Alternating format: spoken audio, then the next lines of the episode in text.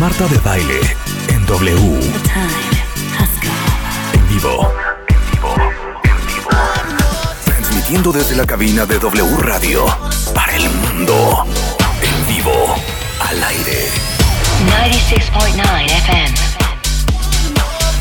Marta de Baile en W. Una vez más.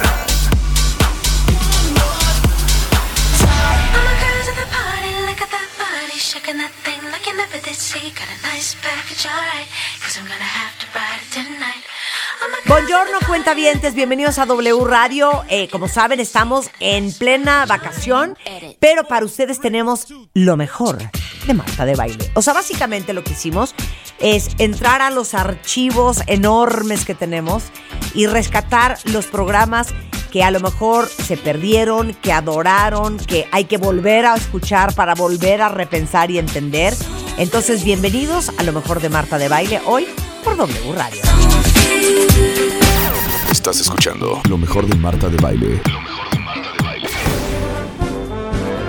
¡Clases de idiomas en W Radio! ¿Cómo dice?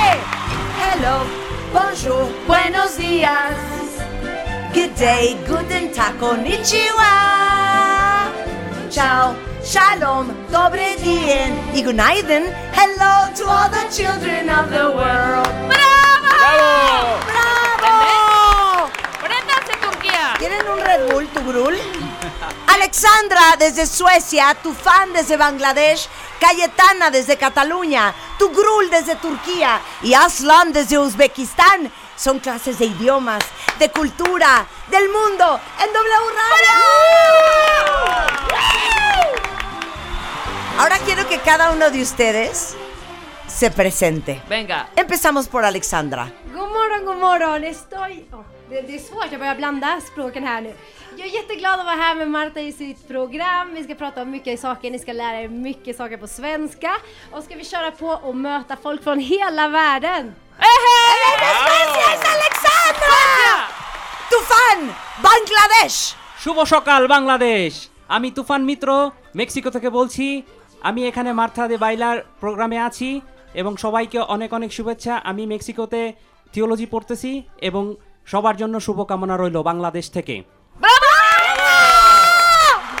Cayetana desde Catalunya. Cayetana! Hola, em dic Cayetana i estic super feliç d'estar aquí al programa de Marta de Baile i res, per compartir la meva cultura i la meva llengua. Molt feliç. Ahí sí lo entendí un poquito. ¡Ah! Tu Grul ¡Venga, Turquía! desde Turquía. Günaydın Meksika. Ben Tuğrul. Burada Meksika'da e, W Radyo'da Marta de Baile ile beraber olmaktan çok mutluyum. Buradan başta eşim Sulim ve aileme, sonra anneme, babama ve tüm Türkiye ve Meksika'ya herkese çok çok selamlar. ¡Ay, choc, ¡Qué choc! ¡Qué choc! Es que ahí sí te entiendo. ¡Qué choc choc! Pues es como muy, muy, ¿no? Más, más, ¿no? Choc choc. Mucho, mucho, mucho. Choc choc. Choc, choc. Yo me sé choc boc. y por último, Aslan de Uzbekistán. Uzbekistan! assalomu alaykum mani ismim aslan va marta de bayle programmasiga xush kelibsiz judayam xursandman chaqirganlaringga rahmat Oye, siento que hablan bien parecido Uzbekistán y. Turquía. Pero, espera, ¿En qué estás hablando. Aslan? en uzbeko En uzbeco. uzbeco. O sea, no es ruso. no Es uzbeco. no uzbeko es ruso es otro de los idiomas que sé hablar pero Ajá. mi idioma natal es uzbeko y es primo hermano del idioma turco Ándale, claro, es que me sonó a tu grul. Les voy a decir una cosa, cuentavientes. Este es de los programas que más me divierte hacer, porque les digo algo. Nuestra chamba en W Radio es enseñarles el mundo entero en todo su esplendor. Y qué increíble que tengamos a cinco personas de otras partes del mundo, con otro idioma, con otra cultura, de las cuales podamos aprender. Porque si algo necesitamos en este mundo es globalizar el alma, el corazón, el cariño, la comprensión, eh, la aceptación de las diferencias que tenemos todos los que vivimos en este planeta Tierra y que sensacional que estén ustedes cinco para enseñarle a todos los cuentavientes mexicanos que nos escuchan en México y en otras partes del mundo cómo es su país, cómo es su cultura y cómo es su idioma. Oye, pero entonces, este, bienvenidos. Un aplauso para todos. ¡Bravo! Oye, a ver, Aslan, es que Uzbekistán era parte de la Unión Soviética. así es Entonces, ¿en qué momento ustedes decidieron no hablar ruso y hablar uzbeco? ¿O desde cuándo viene este asunto? Eh, Desgraciadamente en México, en Latinoamérica, tenemos una percepción equivocada de lo que era la URSS, Ajá. porque la URSS éramos como Unión Europea, 15 naciones unificadas, Ajá. bajo un mismo país o bajo un mismo gobierno. Como O sea, no era. México y sus estados. No, claro que no. Era Eran como la Unión 15 Europea, ok. Países, 15 culturas, 15 idiomas. Entonces, es más, siendo Rusia y Bielorrusia hablan dos idiomas diferentes, aunque son parecidos. Ok. Y, por ejemplo, Uzbekistán, Kazajstán, Turkmenistán, Tayikistán y Kirguistán éramos cinco países islámicos dentro de la URSS que predominamos como Asia Central. Ok. Pero no tiene nada que ver con. ¡Ay, que ya seas clases de historia con Aslan! Muy bien. Ok, no, sigue, sigue, sigue. Ok, y bueno, eh, nuestro Entonces, idioma. cuando se divide la URSS, Pues cada Pues país. cada quien agarra ca- para exacto, su- es como decir. Un griego no es un español siendo europeo. Claro. Lo mismo, un uzbeco no es ruso, un belorruso no es ruso. Entonces, somos 15 países diferentes, con 15 culturas, 15 cocinas y todo lo demás. claro. Pero qué bonita aclaración, ¿eh? Porque yo no, no, quiero ser liosa ni intrigar. Está bien. Pero, pues, este, yo tenía un novio turco, Tugrul. No es por hablar mal de, ¿verdad? de tus amistades. Pero, pero él viajaba mucho a Rusia, ¿ves? Entonces iba a Azerbaiyán, iba a Uzbekistán, iba a Kirguistán. Y entonces a veces no me contestaba el teléfono. Y entonces yo le decía a mis amigas, seguramente se está revolcando con una rusa. El dato. Y entonces él- él- estaba yo incorrecta. Tenía que decir la nacionalidad de la persona que yo me imaginaba que El- estaba con ese señor. El dato de Turquía con Rusia, hay un acontecimiento histórico en caída del imperio de los Romanov. Entonces, realmente Rusia ha sido siempre, cuando era imperio, era muy amigo de Turquía, porque la mayoría de las tierras que estaban por el mar Caspio, habían, o sea, lo trabajaban turcos, turcos nacidos en el imperio ruso. Los invito mucho que conozcan un poquito más de esa historia en una serie que está en Netflix que se llama Seid y Sura. Precisamente habla de la revolución bolchevique, de la caída de imperio y cómo Turquía y Rusia tienen una gran relación de amistad. Ándale. O sea, ¿te cae bien Aslan, Tugrul? Sí. Sí, sí. Sí, somos Adelante. como primos, hermanos. Porque con los armenios es con los que no se quieren, ¿verdad? Pues en realidad es todo es política, o sea, una persona, digamos un turco y un armenio se llevan muy bien, lo mismo con los griegos, o sea, un turco con un griego se lleva muy bien, pero en- es político, entre los países siempre piensan que hay problemas, ¿no? Que no, no se quieren, pero en realidad no, o sea, todo es político. Oye, yo te quiero hacer otra pregunta, Aslan. Porque. Aslan, déjenme decirles que es de Uzbekistán, tiene 31 años, es casado, es emprendedor. ¿A qué te dedicas en México, Aslan? Tengo mi propio negocio de tecnología de información. Lo que se nos ofrezca. Así es. Ajá. Estoy a la orden. Este realmente no era el motivo de mi visita aquí, como le aclaré a Pero Rebeca. así que ya aprovechando. Sí, ¿eh? claro. Eh, me encanta simplemente diversidad en este país, que puedes conocer tantas cosas en México. No es por presumir, pero voy a cumplir casi 14 años de estar en México. O sea, llegaste a pasear y te quedaste. Llegué realmente con el motivo de aprender el idioma, Ajá. porque pensaba estudiar diplomacia en mi país y me pedían cuatro idiomas de requisito. Obviamente ruso y uzbeco y ruso hablaba de la casa. Tuve la gracia de nacer con abuela materna armenia, abuelo materno ruso y papá uzbekistani, entonces crecí con tres idiomas en la casa. Ay, el armenio pesado, ¿eh? no Rebeca aprendí. apenas sabe hablar español. Solo, solo lo que mentaba Sí, mi sí. abuelita y ya. Y realmente el motivo por lo cual me quedé en México es conocí a mi esposa a los ocho meses de estar en México. Ahí es donde la marrana claro, el amor, el amor. todo se arruina. Y es mexicana. Es mexicana, es de Puebla, tenemos dos hermosos hijos. Mi hijo se llama Arsén, va a cumplir 10 años. Y mi hija se llama Tamara y va a cumplir 6 años. Pues bienvenido a México. Muchas Qué gracias. alegría tener esta diversidad cultural en nuestro país. Sensacional. ¿Y tú cómo llegaste a México, tu grul? Yo llegué por trabajo. Yo ya llevo 12 años aquí en México. Soy ingeniero en redes. Lo que se nos Eh, ofrezca. Sí. Trabajo en una empresa dando soporte y también por mi parte doy eh, clases de certificación de redes. Ok. Entonces, pues, muy parecido Lo con, que se con nos Aslan. ofrezca. Oye, pero ¿Llegaste ya casado o aquí Estoy- encontraste el amor? Eh, no, llegué soltero. Ajá. Estoy casado aquí y muy parecido a Aslan que conocí a mi esposa aquí, es mexicana. Ya llevamos, vamos a cumplir 10 años de casados. Y pues estoy ¿Ya aquí, habla turco ya- la muchacha? Muy poco. Muy poco. pocas ¿Se palabras. pelean en turco o en español? No, en español. En español. Y no le dices, por eso, Chokbok. Yo a veces cuando me enojo digo unas palabras en turco, pero pues, no, No, no me entiendo. quiero ver, a, quiero, qui- quiero ver a tu grul enojado. Simulemos Vas. contigo, contigo, vas. Vamos a hacer un, un simulacro. Ahorita uno contigo, Marta. Oye, pero yo, yo conozco a los turcos y son muy apasionados. Sí. No me vais a fallar, amiguito. Ok. Entonces, ¿cuál es la escena? Tú en turco, tú en español, Ajá. normal. Ok. La escena es, pues Marta, llegaste unos minutos más tarde a la cita que tenías con tu grul. A ver. Pero además, oliendo a hombre. Mm, Y él está enojadísimo Y conmigo. él está, pero aparte de que llegas tarde, te huele. En el momento que la hueles, dices, ¿qué es ese perfume de loción de hombre? Exacto. Vámonos. Ok, va, va. Ok, Ok. venga. ¿Qué pasó, mi amor? Perdón. Neredesin Es que sen? Saat bu- kaç oldu?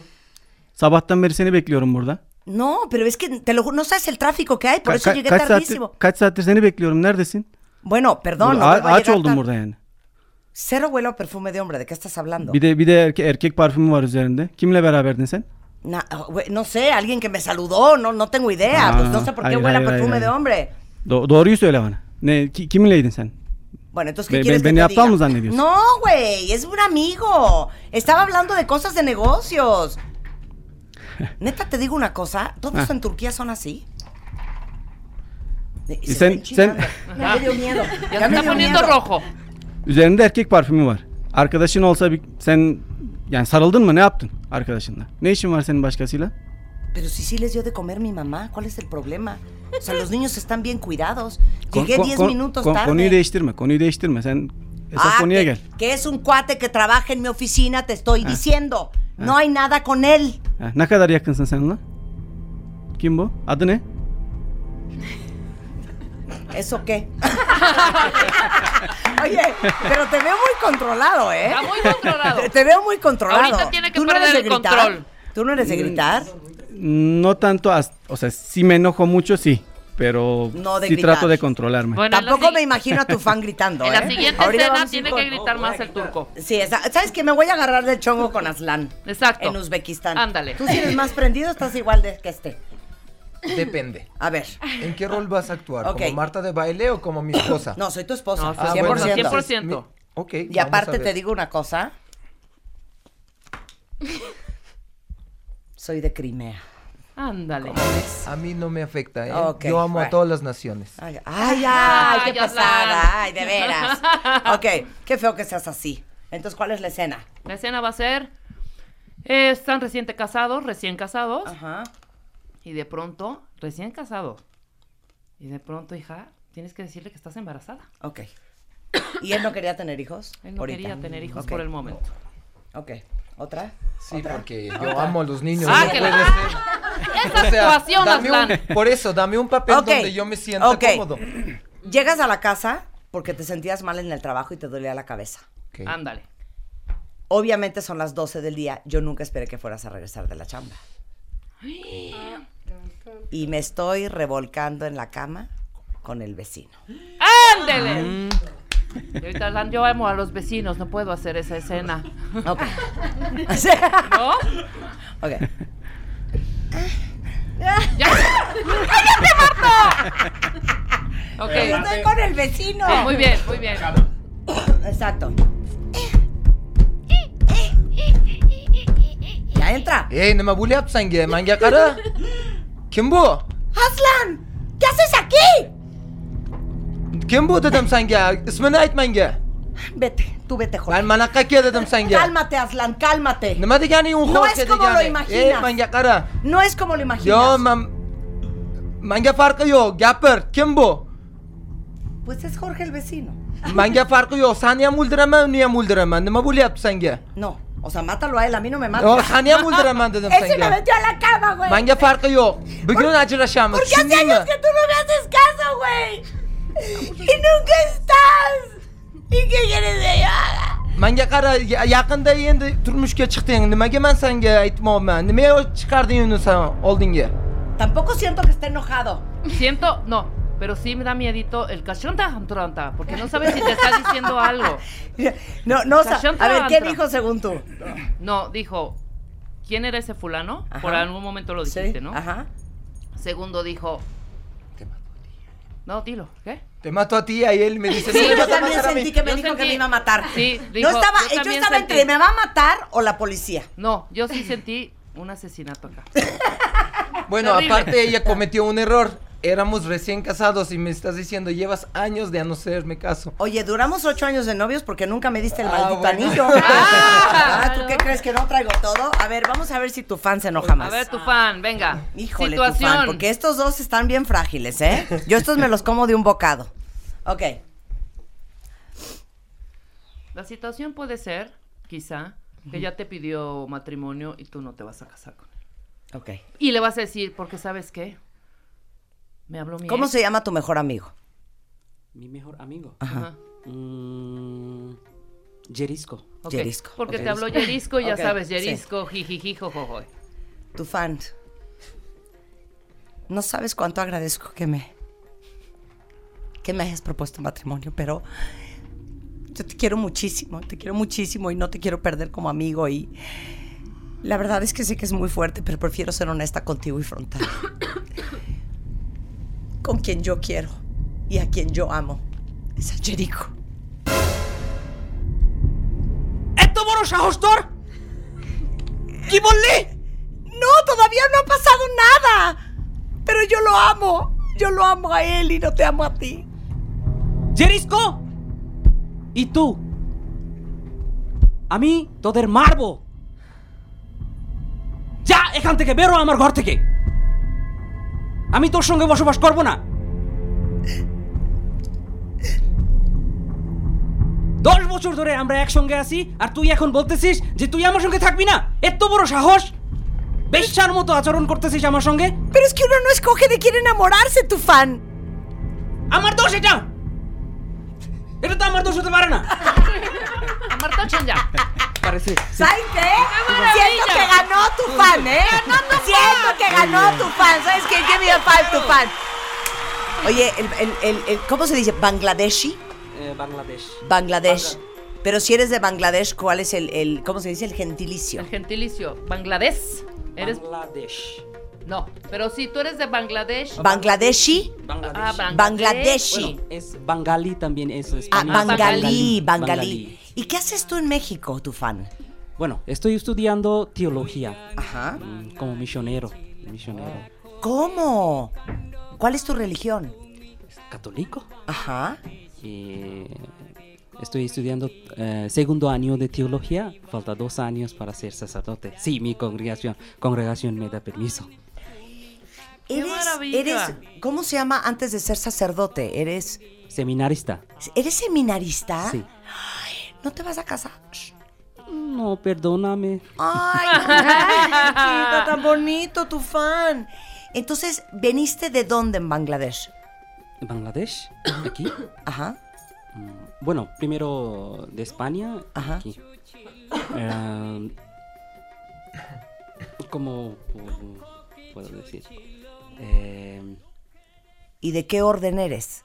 orden, eh, congregación de Javerianos. Javeria- Javerianos. eh, de San Francisco Javier, nuestro patrón. Ok. Javeriano. Oye, y dime una cosa, en Bangladesh, ¿cuál es la religión este, mayoritaria en el país? Islam. Islam. mm, Más o menos, mm, casi 92%. ¿Y tú por qué eres, tú, tú naciste musulmán y te convertiste a católico? No, no, no, no. Yo me nací en una familia de cristian Ok. y hace más o menos 500 años somos cristianos. Ah, como casi México. Sí, sí. Ah, bueno, desde cuando San Francisco, ¿acuerdas? San Francisco se fue eh, para evangelizar en eh, India, entonces eh, viene de raíz de India, ¿m? de los cristianos. Y también los eh, misioneros se fue en Bangladesh para evangelizar. Wow. Y una vez que te hagas sacerdote, ¿te vas a quedar a vivir en México? Eh, bueno, ese depende de mi superior, Ujú. eh, dónde me va a mandar. Ok. Tengo que ir en este lugar. Ahorita me mandó aquí para estudiar y para trabajar. ¿Y dónde aprendiste español? ¿En España o en México? No, aquí en México, eh, yo no me fui en escuela, estoy aprendiendo eh, con la gente, escuchando. Oye, pues vas muy compañeros. bien. Muy, muy bien. Bueno, todavía falta. Oye, ¿cuánto? cu- entonces llevas que tres años acá en México, Sí, más tres o menos, años, ¿no? Pues más o vas muy bien. Vas muy bien. Bienvenido, tu fan, al, al- Muchas al- gracias. al país. Qué padre que estés acá. Voy a ir con Alexandra. Ella es sueca y este. Pues las dos mujeres que están aquí tienen locos a pues a, a todo, todo W Radio, están bien Ah. nerviosos, bien nerviosos. Alexandra, Pues a ver, es explica mexicanos. ¿qué, qué ves en México que dices, qué chistoso, esto jamás pasaría en Suecia.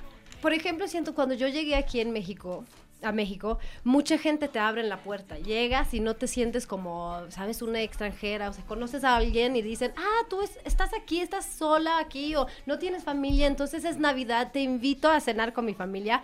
Por ejemplo, en Suecia es muy raro que tú dices, ah, mamá, papá, aquí conocí a alguien que no está aquí y lo invité a cenar con nosotros para No Navidad. pasa. Es como, es de familia que no es tan común. Y yo creo que por eso muchos extranjeros llegan a México y se enamoran. Porque ¡Ay, es ya! como, son tan cariñosos y abiertos. O sea, en Suecia sí son cerrados. Sí son cerrados, tampoco son así súper fríos y mala onda, pero son más como cuadraditos, por Sí. decirlo así. Y la tocadera y la besadera y todo eso. Sí, que tanto ejemplo, nos gusta. Y la no, sobadera. ahí cuando ya entras, si, si entras en un cuarto, por ejemplo, así como ahorita estamos un, un grupo de gente, saludas con un hola. O así con la palabra y ya. y, y si vas a presentarte es con la mano, así de hola, mi nombre es Alexandra, ta, ta, ta, ta, ta. Y yo cuando, cuando llevaba un rato aquí en México, ya me acostumbré a saludar a todo con beso y abrazo. Ajá. Sí, apretón de chichi Suecia. contra el pecho. Esto es muy fuerte. Exacto. Esto es muy fuerte. ¿Sí o no, Aslan? ¿Sí o no? Sí, sí. ¿Eso se da en, en Uzbekistán? Eh, no, con las Así mujeres. que lo no. jalonean a uno y todo. Bangladesh, tu fan. Imposible. No, tú sí, ¿verdad. Cayetana? Sí, pero Sí. no se da tanto abracito, ¿eh?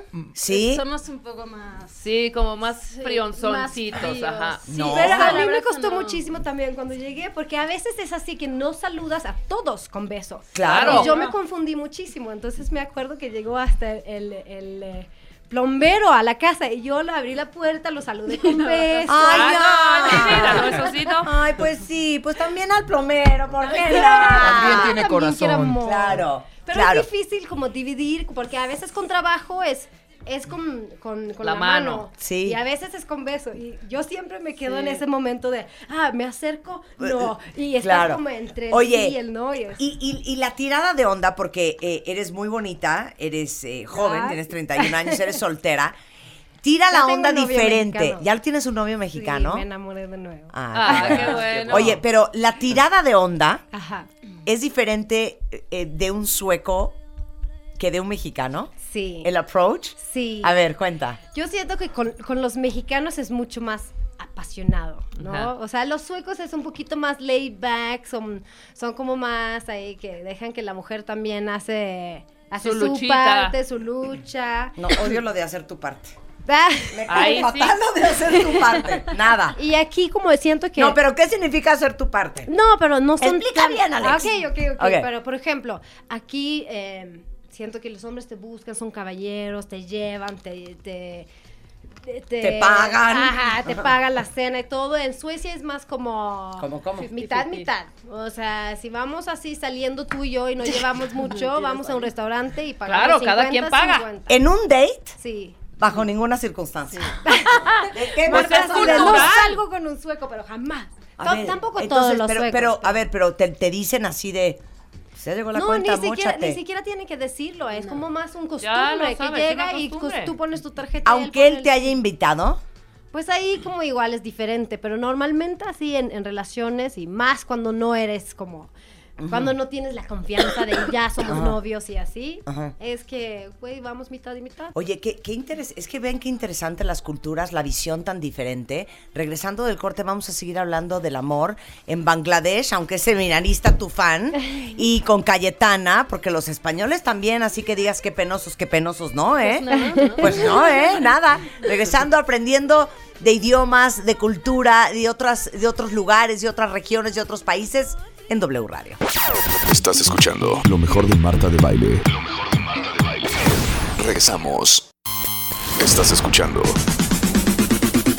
lo mejor de Marta de Baile. Regresamos. Bueno, esta es yo creo que como nuestra séptima clase de idiomas, nuestra séptima clase de idiomas. Y el día de hoy tenemos en el estudio a cinco personas, extranjeras todas, que vienen a compartirle a todos ustedes cuentavientes su idioma, su cultura, su país. Alexandra de Suecia, tu fan de Bangladesh, Cayetana de Cataluña, tu Grul de Turquía y Aslan de Uzbekistán. Que por cierto, después de que inauguré el tema de cómo era el amor en las diferentes naciones, todas las mujeres mexicanas quieren un novio musulmán. Por esto que dijeron que ustedes son muchachos que cuando van en serio, van en serio. Así es. Y querías hacer una aclaración, dijiste tú, Aslan. Y ya me acordé cuál punto quería aclarar. Ah, Voy a hacer- porque yo quiero regresar al amor, porque quiero entender el amor en Cataluña Voy- y el amor en ser breve. Bangladesh. Hablábamos de sexo Sí. y era la diferencia entre lo que nosotros representamos prácticamente países islámicos, que desde niños nos enseñan a respetar mucho a la mujer. Y para nosotros dentro de ese respeto entra de cuidarla hasta que sea vía leyes civiles, vía leyes religiosas, sea tu mujer en forma. Entonces es un tema no por comparar países, predomina mucho el tema, el país se considera católico, se considera budista, se considera islámico. Y realmente si hay un estudio comparativo en donde menos divorcios existen es en los países isl- islámicos. Híjole, pero no sé si por buenas razones o por malas siempre, ¿eh? Por miedo, Por o, por, o por realmente... Es que también es importante la, la re- religión y la cultura. O sea, muchas veces confundimos esos dos, ¿no? A lo mejor un país hace algo por su cultura y pensamos que es por la religión. Entonces, muchas veces también depende de, de ese país. Ajá. Por ejemplo, en Turquía, últimamente sí hay un poco más de divorcios, la mujer es un poco más libre, que trabaja. Antes no, no era tanto, antes era más de casa, el hombre es más machista, o sea, sí, está cambiando, pero es cultural, digamos. Yo sentí en Turquía un machismo predominante. Sí, En el sentido territorial, posesivo sí, y, y de cierta sobreprotección así es. hacia tu pareja, Así hacia es. la mujer. Sí, ¿no? Sí, sí, sí. O sea, habla con alguien, ¿quién es? ¿Por qué hablas con él? ¿No? O sea, un, un celo o una, como dice, sobreprotección de la mujer. Sobreprotección, territorialismo y posesión, Sí. ¿eh? En, Cañona, ¿no? Sí, ¿Eres así? Mm, no tanto. Pero sí un No tanto, pero sí. ya Sí, dejó pero de no ser. tanto. Pero Porque ahí yo quiero aclarar Pero, una cosa sí. también con los suecos, ¿no? Es que hace falta de respeto. Tú ya te quedaste traumada de que quedaste, dejaste a las suecas como zorras. No, cero. Entendimos. No, no, no, A pero ver, como tú dices del respeto, o sea, yo sí. creo que más bien el tema del sexo no es tan, eh, no lo ven tan grande, tan grave. Claro, no como es en un los issue. países de claro, ustedes. bueno, eh, la verdad es que Escandinavia Ajá. es la región más desarrollada del mundo. Punto y se acabó. Eh, son los primeros en legalizar el matrimonio entre homosexuales, son muy abiertos. eh, algo bien interesante que vamos a hablar más adelante sobre la pobreza en, en sus diferentes países. Eh, Suecia no tiene ese problema, pero hay, hay- hay- son mucho más libres, digámoslo así, Sí. ¿no? Muy bien. ¿Cuál es la está. religión Esa en es Suecia? Eh, son protestantes. Protestantes. Claro. Claro. Oye, a ver, el amor y el sexo, qué horror que sea seminarista y que yo te tenga que hacer esta pregunta, pero queremos explicar cómo es el amor y las relaciones entre los hombres y las mujeres en Bangladesh. Y luego vamos contigo, Cayetana, que te hemos dado chance de descansar. Ah, Ah, qué bueno. Ah, mira, primero yo quería, yo quiero eh, es, eh, que una, una ex- eh, compartir una experiencia de ese divorcio. Y, eh, tengo una experiencia muy triste eh, en México.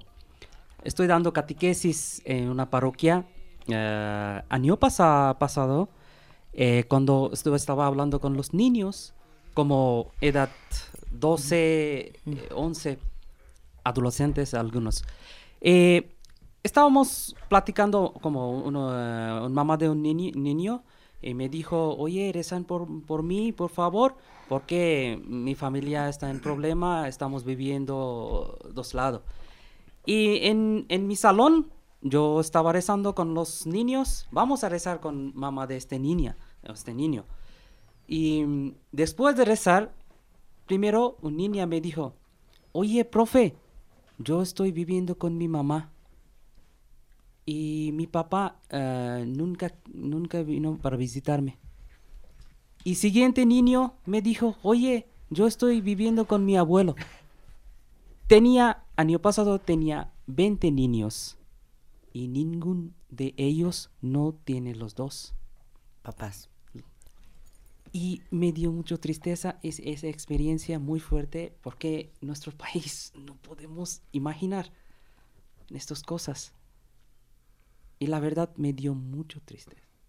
¿Cómo es en Bangladesh? En Bangladesh sí hay, eh, ¿sabes? Hay, eh, eh, de, como Aslan dijo, hay mm, una cultura, algo parecido como ellos.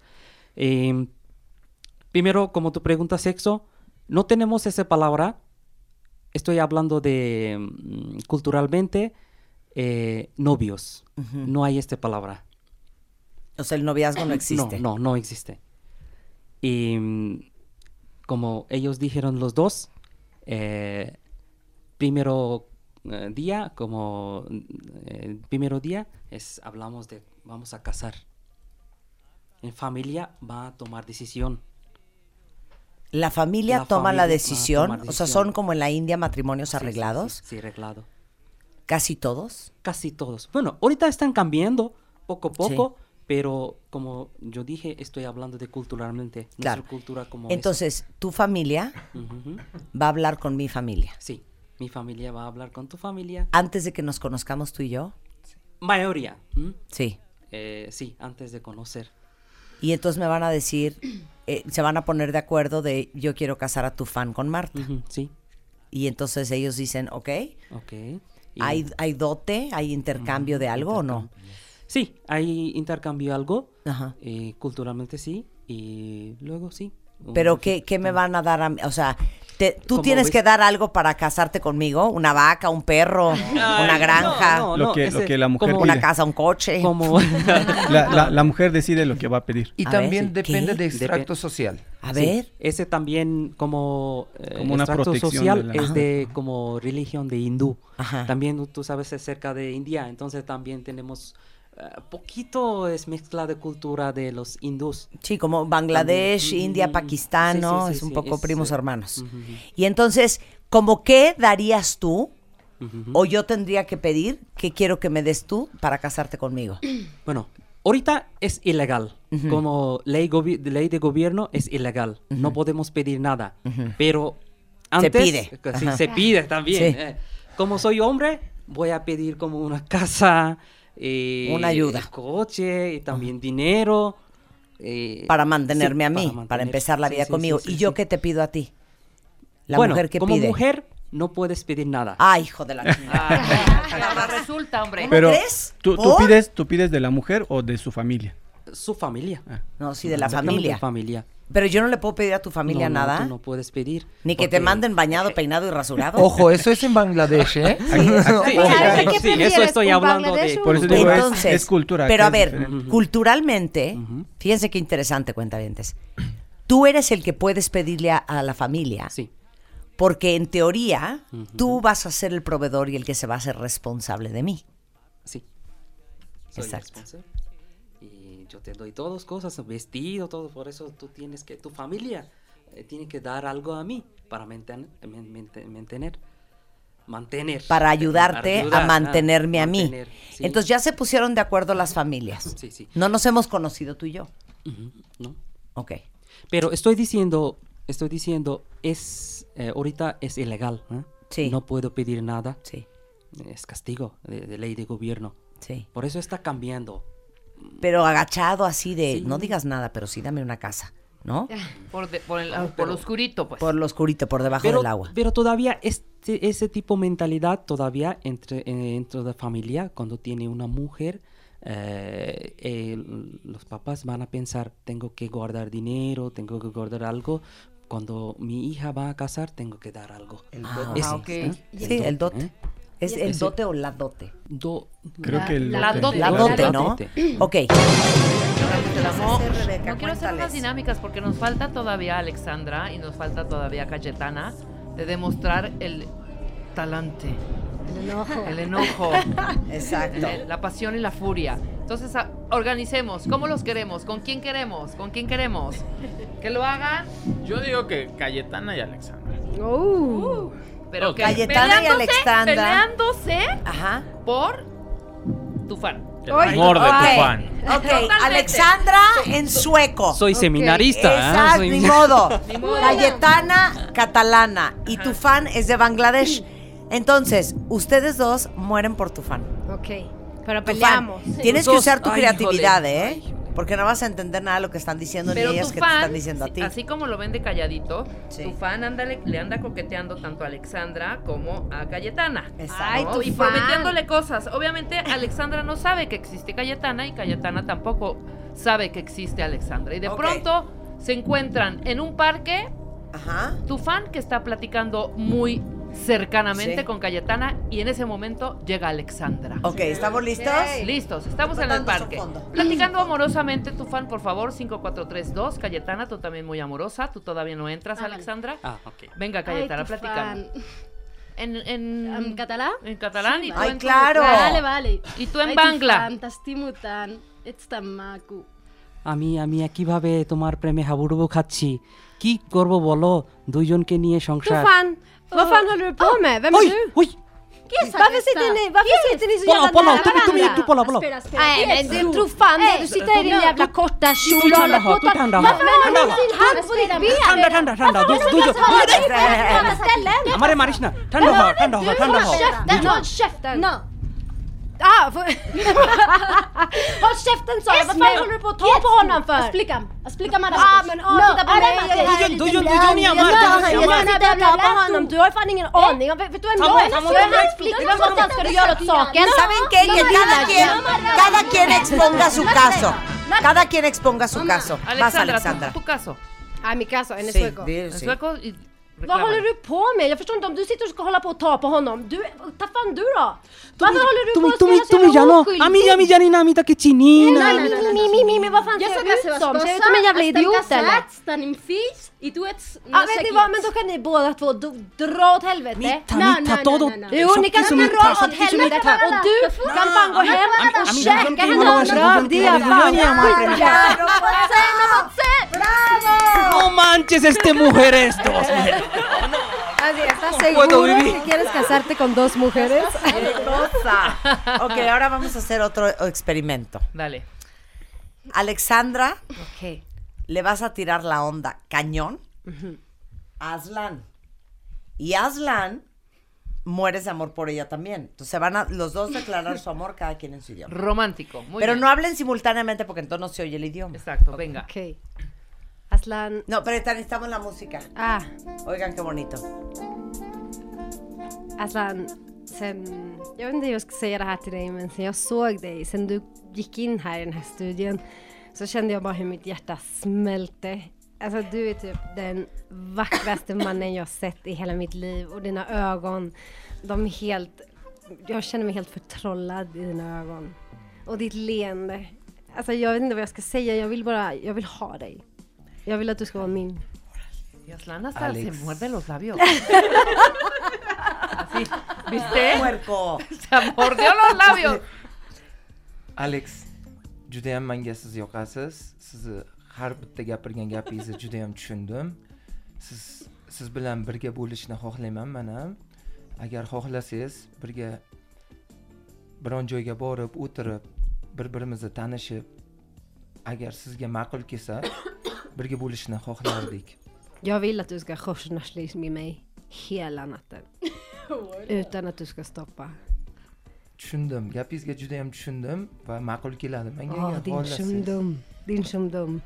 Les digo Ya una cosa. Pinchundum ya dijo. Ya dijo Pinchundum. ¿Qué Ya dijo? Shundum, güey. Oye, cero romántico, ni el sueco ni el uzbeco, ¿eh? Bueno, yo puedo cambiar de idioma si gusta. ¿En qué quieres? Si quieren, puedo hablar en, ¿En ruso? Aslan parecía que estaba demostrando Segunda un coche. oportunidad para las, las lenguas eslavas. El ¿Qué uzbeco es eslavo, ¿no? Oye, el uzbeco es eslavo. No, uzbeco no. ¿Es qué? Es turco, es de raíz turco, no de Turquía, sino de antigua Turquestán. De, Turque- de Turquistán. Turquestán. Turquestán. Ya no existe. Oye, y el ruso es eslavo. Eslavo. eslavo. Sí, ok, vamos a ver si en ruso jala más Aslan, ¿eh? Porque en uzbeco no hubo manera. Dijo que otro idioma. ¿Qué mm. idioma? El ruso igual se entiende un poquito, porque okay. mi papá es de Serbia. Okay. Entonces es eslavo. Ok, vas, Alexandra. Tú en sueco. Venga, tú en sueco. Cállense okay. los dos. Todavía Venga. no ha empezado el ligue. 5 a 3, 2. Ok, vas, Alexandra. Jag tänkte, om jag köper en em, flaska vin så kan jag komma hem till senare, så kan vi typ titta på Netflix och bara ta det lugnt, kanske ta av oss kläderna. Och... Ya, Alexandra. Vas, en ruso. Хорошо, мне, мне понравилось твое предложение. Давай. Да. Да, да, Да. давай вместе. Давай вместе посмотрим какое-нибудь кино в Netflix или что-нибудь такое. Может, пойдем попьем кофе, сходим в ресторан, а там уже посмотрим, что на что пойдет. Voll inte. Yo que un restaurante y después quién sabe dónde la vaya. Yo entendí Netflix and chill. Claro. Les digo algo. Me gusta el ruso. Oye, Uy. ok, vamos a otra prueba. Los turcos son bien sensuales, ¿eh? No dejes mal en mal a tus compatriotas No turcos. Turcos. Con, Ok. con Cataluña. Cayetana, ¿dónde estará? ¿Quieres en Ibiza o quieres en.? Sí, está en Ibiza. Ponme una divisa. Ponte, ponte un Ponme un lounge. lounge. ahí, ponte, ponte Entonces, un Cayetana está en Ibiza, verano, julio, calor, 6 de la tarde, puesta de sol. Este, ¿qué, qué bebemos? ¿Un Pues, ¿qué gin? ¿Les gusta un un, gin? gin? Sí, un un gin. gin. Un gin, un dirty martini. Sí, un gin. Un dirty martini, Hasta- ¿no? hasta- Two hasta olives, shaken, not stirred. Hasta una champañita, ¿eh? Mira. Entonces está ella con unas amigas, ¿no? Y entonces tú llegas a ligar. ¿Ok? Sí, venga. Perfecto. Vas tu fan. Digo tu grul. Ee, merhaba, ben Tuğrul. Sizinle tanışabilir miyiz? A ver, corte. Memnun oldum. Corte, No, perdón. corte, corte. A ver. Parece que le está diciendo, es de usted el coche que está ahí estorbando. es un approach lindo. Pues es la primera vez que la O veo. sea, si vas a ir con hueva ni vayas. Exacto. Es la primera vez que la veo. Pues no que la primera vez que la, La ve- primera vez ves nomás es para hacer un matrimonio. Sí. Y, y esta echada en el camastro. Ajá, exacto. No, incorpórate, Sí, hija. sí. Suelta el tequila de la mano, por Ay. favor. Es que ya, tu grul. Venga. ¿Cómo se llama tu esposa? Sulim.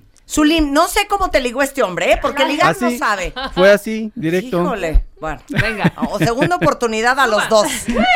Ok, venga. Venga. Van. Merhaba. Seninle tanışmak ve bir hayat kurmak istiyorum. Ne dersin? Hola Turul, ¿cómo estás? İyiyim, teşekkür ederim. Sen nasılsın? Donet. Ben de iyiyim, teşekkür ederim. Seninle tanışabilir miyiz? Corte, kurmak corte. Time, time. Estamos ganando. Time, time, time. Tu grul. Es que me pusiste no la prueba más rezando difícil. un rosario, hijo. Te voy a imitar. Merhaba.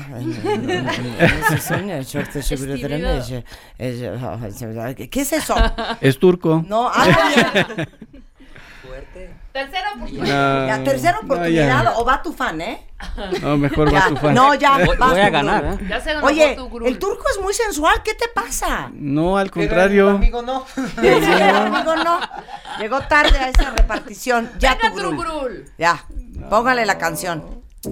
Ya no Ahí te está, vamos a interrumpir. otra canción. Ya no te vamos a interrumpir.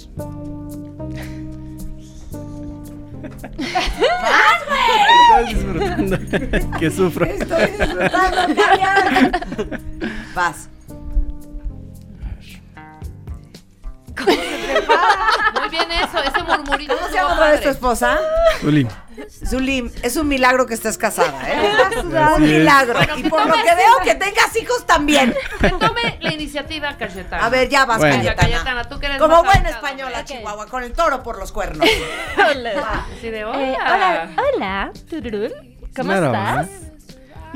Nasılsın? Es que no sé, me fixa tanto. Estava aquí tranquil·la, prenent-me una copa m'ha agradat, no sé. Tens... És, ets com sexy, no sé. Bak ne diyeceğim ben ben seni gördüm daha önce. Senden çok hoşlandım. Mm, he pensat Bir que şeyler içelim mi? podríem... Şam- şampanya içebiliriz no. istersen. No, no. M'agradaria prendre, no sé, un, un tequila? Olabilir tekila da olabilir. Sí, t'agrada? Pues no sé, anem a, a fora. Corte. Está grave.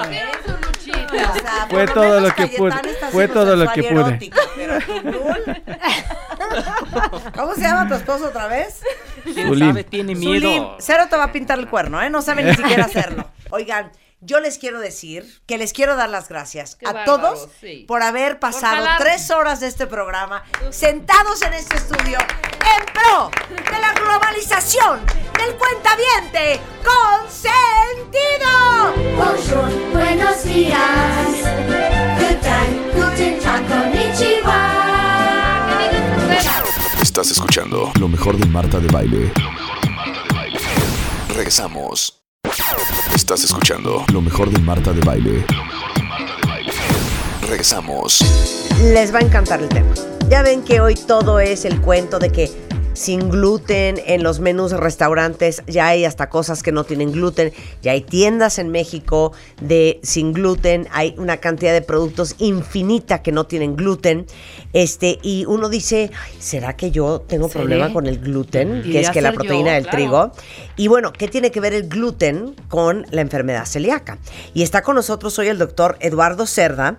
Es reconocido como uno de los mejores especialistas eh, en gastroenterología de la Ciudad de México. Es médico internista y gastroenterólogo, especialista en el tratamiento de la enfermedad celíaca, que es la gente sensible al gluten y trastornos de motilidad gastrointestinal. Miembro de the American Gastroenterological Association, de la Sociedad Mexicana de Gastroenterología y de la Sociedad de Médicos de Médica Sur.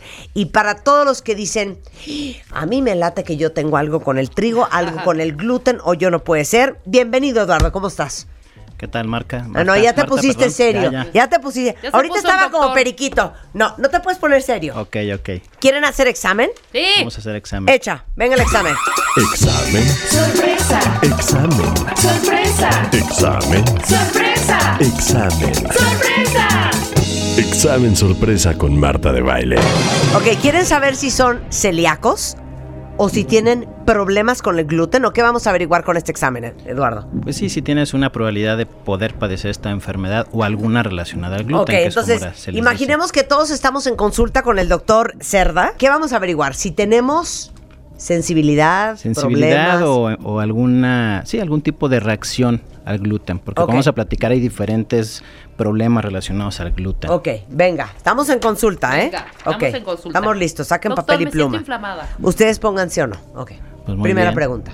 Marta, Rebeca, les voy a preguntar, a ver cómo están. A ver. Pues eh, esto lo hacemos con los pacientes, ¿no? Cuando Ok. llegan diciéndonos, a mí me dijeron que a lo mejor soy celíaco o creo que tengo un problema con el gluten, bueno, Ah. hacemos un, un interrogatorio dirigido Ujú. en base a los síntomas más comunes. Entonces yo Ok. les preguntaría, ¿tienen diarreas frecuentes?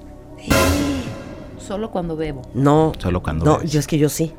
Yo no. Yo a cada rato, perdón, cuentavientes, ando suelta el estómago. Ahora, además es importante, la gente a veces piensa que diarrea es tener 5 o 6 evacuaciones líquidas. Si tú tienes una evacuación floja al día, que no está bien formada, eso es diarrea. Claro. Puede ser diarrea crónica. Claro, exacto, no. con Y una Marta me vez. ve con cara de claro. claro. Sí, o sea, no tienes que tener chorrillo todo el día. Algo claro. te sabes. Si sí. haces tres veces popó y una de esas veces está aguado, Eso es diarrea. eso es diarrea. 100%. Eso es diarrea. Entonces Dos. nosotros hablamos de diarrea crónica más de cuatro semanas. Digo, no tiene que ser diario, intermitente. Te distiendes, ¿qué tanto te distiendes? Te inflas del abdomen, te hinchas cuando comes eh, gluten o alguna harina. No, ¿no? sí. No, total. bueno, 100%. Ok, va, siguiente pregunta. Has tenido anemia, sobre todo por falta de hierro. Y aquí es, es un poquito difícil más con mujeres porque luego no es tan infrecuente que por periodos menstruales Sí. abundantes, por trastornos de este tipo, a veces haya esa tendencia, pero es algo que tenemos que averiguar. ¿Algunas te han dicho que tenías anemia o te dieron hierro porque tenías un problema Yo de este así. tipo? O sea, estoy tomando hierro as we speak, porque en mi última prueba de hierro salí con el hierro bajo. Ok. Sí, es algo, es O sea, voy muy mal en este cuenta. examen, cuentavientes. Va, siguiente. Tres, cuatro. Osteoporosis, si te han detectado ¡Cállate! osteoporosis. Es que no nos hemos hecho hemos la hecho la densitometría Ah, pues, ósea. pues muy mal, muy mal, hay que hacerla. Pitos, colas, flautas. ¿Será tú que tendremos osteo? Bueno, Es que yo no me he hecho la esa. densitometría, pero ¿te, ¿te sirve de algo que mi mamá tiene osteoporosis? Pues lo que pasa es que a la edad de ella es más frecuente la osteoporosis, Sí. ¿no? De hecho empieza a aumentar en las mujeres después entonces voy a poner aquí, me ¿no? tengo que hacer una Una densitometría. ósea en Siguiente. biomédica de referencia. Ok. Mm. Pérdida de peso no explicada. Ay, ojalá. Ojalá. No, eso no. En niños, por ejemplo, que no crezcan o que tengan una talla baja, solemos preguntar cómo están los hermanitos del mismo sexo o el papá o la mamá en el caso de niño o niña para tener una, una idea de si pudieran tener talla baja, eh, historia de abortos de repetición sin una causa aparente, historia de depresión recurrente. Ajá. Tu talla baja no en full. Qué estúpida eres. Pero es desde chavito O que sea, se sí, detecta. sí. No, esto lo estoy O sea, pude haber sido celíaca y por eso no crecí. Puede ser, puede ser. Sí. Cero se me hace. Ay. Cállate. Ok, ocho. Ya de la panza es lo único. Diarrea, distensión. Hay dolor abdominal, no es lo común, y el problema es que si se fijan todos estos síntomas, pues son lo que nosotros llamamos inespecíficos. Por Claro, ejemplo, o sea, puede ser la colitis, colitis, puede ser te da todo eso, claro, sí. La osteoporosis te da porque ya llegaste a la menopausia y Sí, ¿no? claro. Eh, la, la talla baja en este país también es muy relativa, este y es que ya no vemos a los pacientes tan clásicos con cuadros de desnutrición grave, con diarrea con grasa, porque todo lo que entra así sale, con, con niños que no crecían, eh, con estas anemias graves, porque esos cuadros típicos clásicos con, con el tipo de alimentación y de acceso que tenemos ahora a, a la comida se han como apagado un poquito y ahora estamos viendo los síntomas o las manifestaciones atípicas. Por ejemplo, la anemia por falta de hierro, la osteoporosis, eh, alteraciones en las pruebas de hígado que no queda claro su origen. De hecho, es más común tener una hepatitis por gluten que tener una hepatitis autoinmune y es algo que nunca cuando alguien llega con un problema de hígado, nunca, nu- nunca dejamos de, de hacerlo autoinmune Claro. y luego no hacemos lo del gluten. Claro. Ahora, dime una cosa. Obviamente, a ver, explica qué es la enfermedad celíaca y de dónde hasta dónde va el problema del ser humano con el gluten. Porque puede ser una intolerancia o pues no me cae tan bien. Y otra cosa es, no, de veras, si yo como gluten me escapo de morir. Claro, y esa es una parte bien importante, eso que A ver. preguntas, Marta, porque justamente ahora hemos podido separar en tres grandes grupos los trastornos relacionados al gluten. A ver, venga. El más frecuente y el menos grave Ajá. es lo que antes se llamaba intolerancia al gluten y ahora lo hemos definido como sensibilidad al gluten no celíaca. Eso es lo más frecuente y es lo que la mayoría de mis pacientes que llegan pensando que pueden ser celíacos resultan tener. ¿Y qué son, y qué son cuáles síntomas de Esos son intolerancia? síntomas so- sobre todo de tipo eh, abdominal, intestinal, rápidos. O sea, aquí el, el sello característico de esto es que a los minutos u horas, máximo dos o tres días, Sí. empiezan a tener la distensión, la diarrea, los calambres, eh, se inflaman. eh, a veces hay pacientes que se estriñen, a algunos se les reseca la piel porque puede haber síntomas extraintestinales. Pero esta enfermedad eh, no es peligrosa y ahora lo sabemos. Es muy molesta, ¿no? Es muy molesta, pero no te va a dañar el intestino ni te va a dar ninguna predisposición.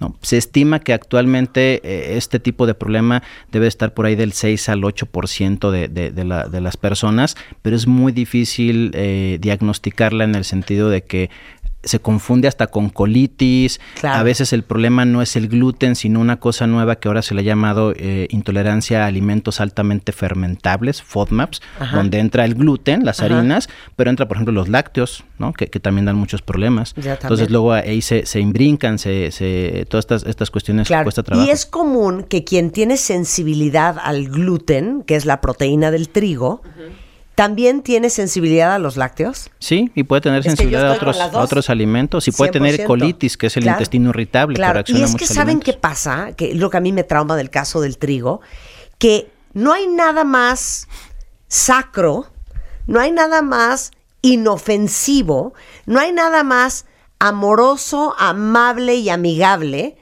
Que un pan. que un bolillo. O sea, ¿me entienden? Hasta que para el susto te ayuda, imagínate. O sea, es más, cuando estás mal del estómago, te dicen dieta blanda. y yo lo primero que pienso es, me voy a comer un pan tostado. O un o ya sándwich. sabes, o, o un sándwich con pavito. O me voy a comer medio bolillo con un poquito de mantequilla. O sea, o, ¿sabes qué? Una pasta con un poquito de mantequilla y sal. O sea, el trigo y las harinas blancas es lo más como, digamos, amable para el estómago. O si te dicen come fibra, piensas en pan integral. Exacto. Y les digo una cosa, es impresionante lo que son las harinas blancas. Y lo que es el trigo para muchos de nosotros. Y a lo mejor como es algo que comemos tanto en México y como vivimos permanentemente inflamados y nunca hemos estado desinflamados, que no tienes una idea de cuál es la diferencia. Sí, sí, ¿Crees que así es la vida? Exacto. Andar panzona to- toda la vida. No, claro. O hinchada. Sí, ahora también hemos caído, ahorita está de moda, es una moda no comer trigo y es claro. una moda llevar una dieta gluten free y, y eso también ha caído en el exceso, en el extremo de que ahora hasta se sataniza al, al Claro, trigo. claro. Y tampoco es así, el trigo ha sido una parte fundamental de nuestra alimentación y lo trajeron los españoles. Antes de, de- de la conquista no había trigo en este país, eh, la base era maíz. Digo, sigue siendo el maíz muy importante, pero el trigo, como lo dijiste, ¿en qué familia no hay una pieza de pan o un bolillo? Claro, claro. Ahora, te puedo hacer otra pregunta antes de que pasemos a la A la segunda otra variable. Sí, claro. Pero a ver, fíjense bien, tanto que hemos hablado de los carbohidratos simples y las harinas blancas, sobre todo, como una de las razones por las cuales estamos gordos en México, ¿no? El exceso de harinas blancas y el exceso de grasa y el exceso de azúcar. carbohidratos. Exacto, de carbohidratos simples. Mi pregunta es, ¿el carbohidrato simple o las harinas blancas y los panes y las galletas y las pastas y los arroces engordan porque se convierten en azúcar en el cuerpo, pero también engordan porque inflaman. O sea, ya me entiendes, porque inflaman Sí, y hacen sí. también que retengas líquidos. Entonces, no solamente es la gordura de la, de la glucosa en tu sangre que se convirtió en grasa, sino también el hecho de que estás inflamada. ¿Sí, sí me, sí me explico Sí, la sí, pregunta? claro, claro. De hecho es algo que nos, que nos, con lo que nos topamos comúnmente. A mí no, no, no tienes idea de la cantidad de fotos de heces que tengo en mi teléfono, ¿sí? De popós. Sí, sí, sí. Bristol de- 6, de, de Bristol baños, 5, todos, claro. sí, en los baños. Mire, doctor, cómo me hoy. Y de la de abdómenes o panzas inflamadas. De la tarde, mi doctor, cómo estoy después de que comí como embarazada, ¿no? Ajá.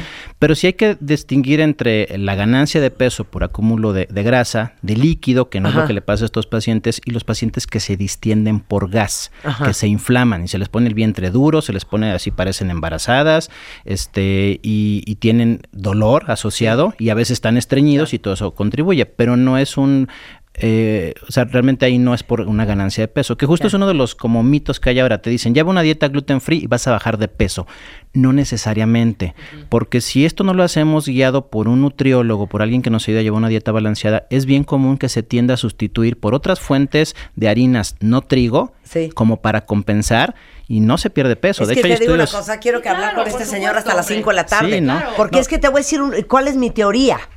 Que no solo engordas por, el, por el- el- la harina blanca, sino que según yo en mi mente pienso, sobre todo en mis épocas que puedo pasar, no sé, uno, dos o tres días comiendo trigo, que sé que yo no puedo comer, estoy inflamada, estoy hinchada, eh, haz de cuenta que como que retuviera líquidos, estoy distendida, pero también estoy como abotagada. Sí. Entonces, eso no sabes si es que traes dos kilos encima o que traes dos kilos encima porque traes una retención de líquidos infernal y traes una inflamación de ahí te encargo. Claro. Ahora, ¿eso cuándo lo haces? ¿De vacaciones, por ejemplo? Sí, ya sabes, de Sí. que de repente, domingo en la noche, Claro. venga. Qué bueno, hay que tomar en cuenta unas que- saladitas con mantequilla. Eh, eh, eso y te iba a dale, decir. y dale, y también dale. uno come más sal en esos momentos, o te tomas una cervecita o las palomas. Sí. Entonces, también es un conjunto de factores. Pero, pero sí, Claro. cre- creo que aquí el punto es decir, hay gente que le hace daño el, el gluten, Sí. pero la mayoría de las personas no tendrían por qué llevar una dieta sin gluten. Digo, ya si lo quieren, como quien es vegano, bueno, Claro. cada quien, pero no Claro. por una razón de salud mal Claro. entendida. Entonces, una cosa es la sensibilidad o la intolerancia al gluten. Sí. La segunda,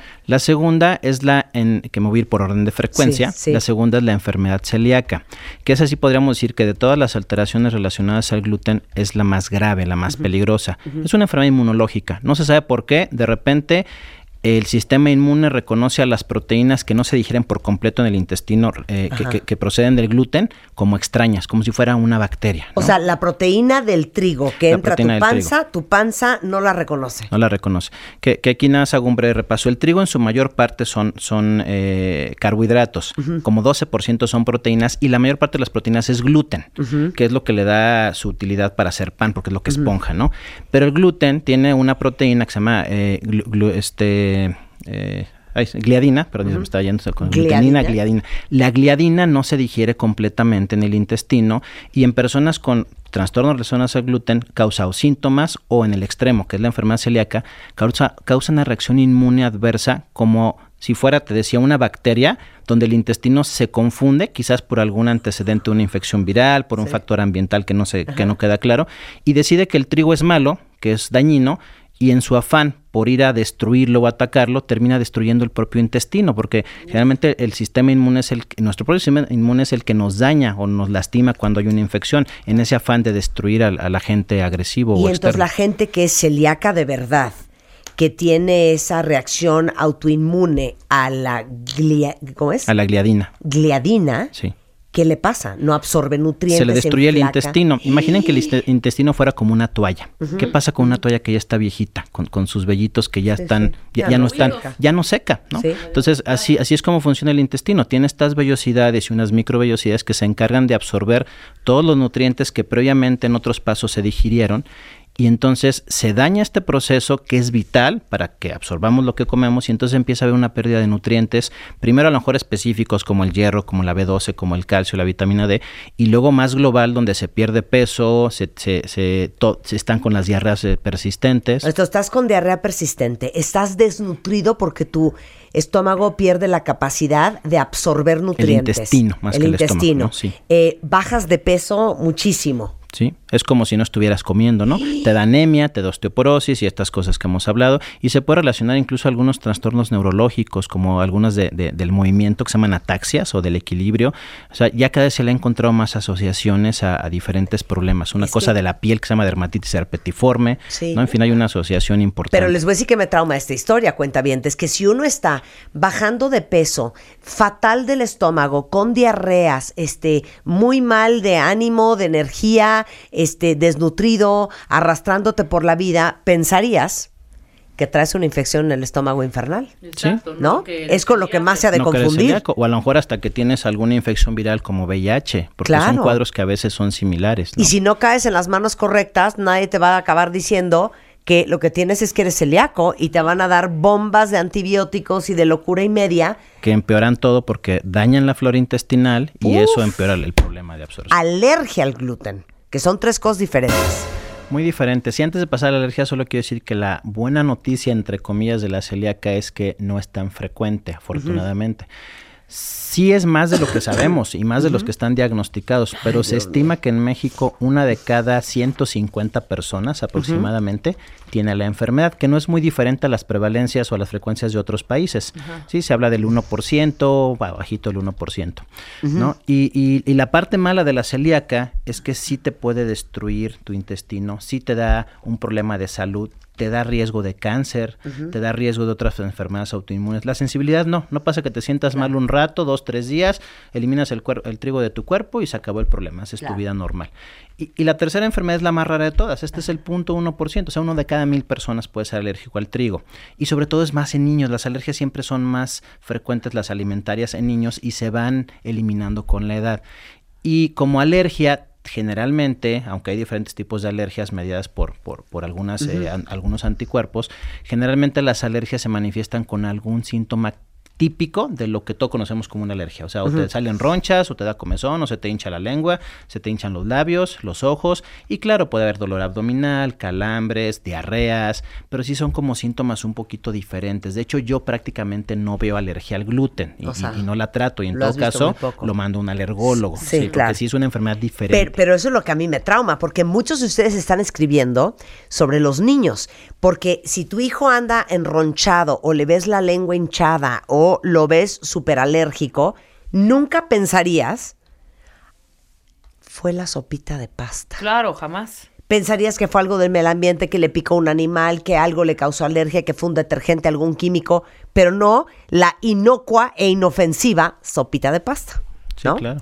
Oye, ahora dime una cosa. Muchos quieren saber eh, cómo se ve un niño, o sea, menores de edad, o sea, chavitos 5, 4, 3, 2, 6, 8, que tienen intolerancia al gluten o que son celíacos. ¿Son pocos niños celíacos? Pues no, de hecho, eh, la mayor parte de los pacientes tendrían que ser niños porque es más frecuente que debute a esa edad, aunque ahora se sabe que la enfermedad puede aparecer en cualquier etapa de la vida. Tenemos Sí. pacientes que después de los 70 años les apareció la enfermedad. Son los menos, obviamente, Sí. pero, pero bueno, y volvemos a la diferencia entre sensibilidad y enfermedad celíaca. El paciente sensible se ve normal, se ve como cualquier O sea, un persona. niño normal. Un niño normal. A lo mejor está un poquito inflado de su, de su abdomen, ¿no? Ajá. Pero el celíaco es el punto de, dependiendo el grado de afección a- a- al intestino, pues empieza a perder peso, empieza a verse desnutrido, empieza a verse desgastado, empieza a rendir poco, eh, no crece, ¿no? Entonces son, y son, son justamente estos síntomas que más fueron los primeros que se describieron. Fíjate, es bien interesante. Nos dimos cuenta o se dieron cuenta en su momento de esta enfermedad cuando después de la Segunda Guerra Mundial, por la, por la hambruna ocasionada, se empieza a utilizar el trigo como fuente de proteínas, ¿no? Que no son proteínas de alto valor biológico, pero son muy baratas. Ajá. Y entonces los niños se ponían peor, los niños desnutridos empezaban a inflarse, eh, parecían globitos los abdómenes, de ahí viene la palabra celíaco, enfermo del abdomen, y aparte empezaban con diarreas, diarreas bien severas, con, con grasa y con más desnutrición. Entonces dijeron, ¿saben qué? El, el trigo tiene algo que está empeorando los cuadros, ¿no? ¿Y de ahí salió? De ahí, De de ahí de descubrieron. empezaron como la, la- la era moderna de, de la Claro, enfermedad celíaca. Claro, pero, pero yo quiero pensar que de repente, imagínense, 12 del día y tu hijo llega y te dice, mamá, me duele muchísimo el estómago y le ves la pancita inflada, nunca pensarías nuevamente que fue los hot cakes que se acaba de reempujar en la mañana con harina de trigo, ¿no? Claro. Sí, ¿Y digo, tú es ves difícil, niños? ¿Tú ves niños? Yo, yo veo niños como a partir de los 10, 11 años. Niños más pequeños sí Claro. lo refiero con un colega gastropediatra. Oye, pues les voy a pasar de cuentavientes el teléfono del doctor Eduardo Cerda. Es gastroenterólogo, médico internista y especialista en enfermedad celíaca, sensibilidad al gluten y trastornos de motilidad. Está en Médica Sur. El teléfono del consultorio es 54 24 7200 extensión 6892. Ahorita se los pongo en Twitter. Está en eh, el Hospital Médica Sur. En la clínica de gastroenterología. Oye, y luego hablamos de colitis y todos esos rollos. También, que sí, esto sí. está del infierno. Somos lo que comemos, ¿no? Somos Sí. lo que comemos. Hacemos una pausa y regresando lo mejor de Marta de Baile en W Radio. Estás escuchando lo mejor de Marta de Baile. Regresamos. Estás escuchando lo mejor de Marta de Baile. Regresamos.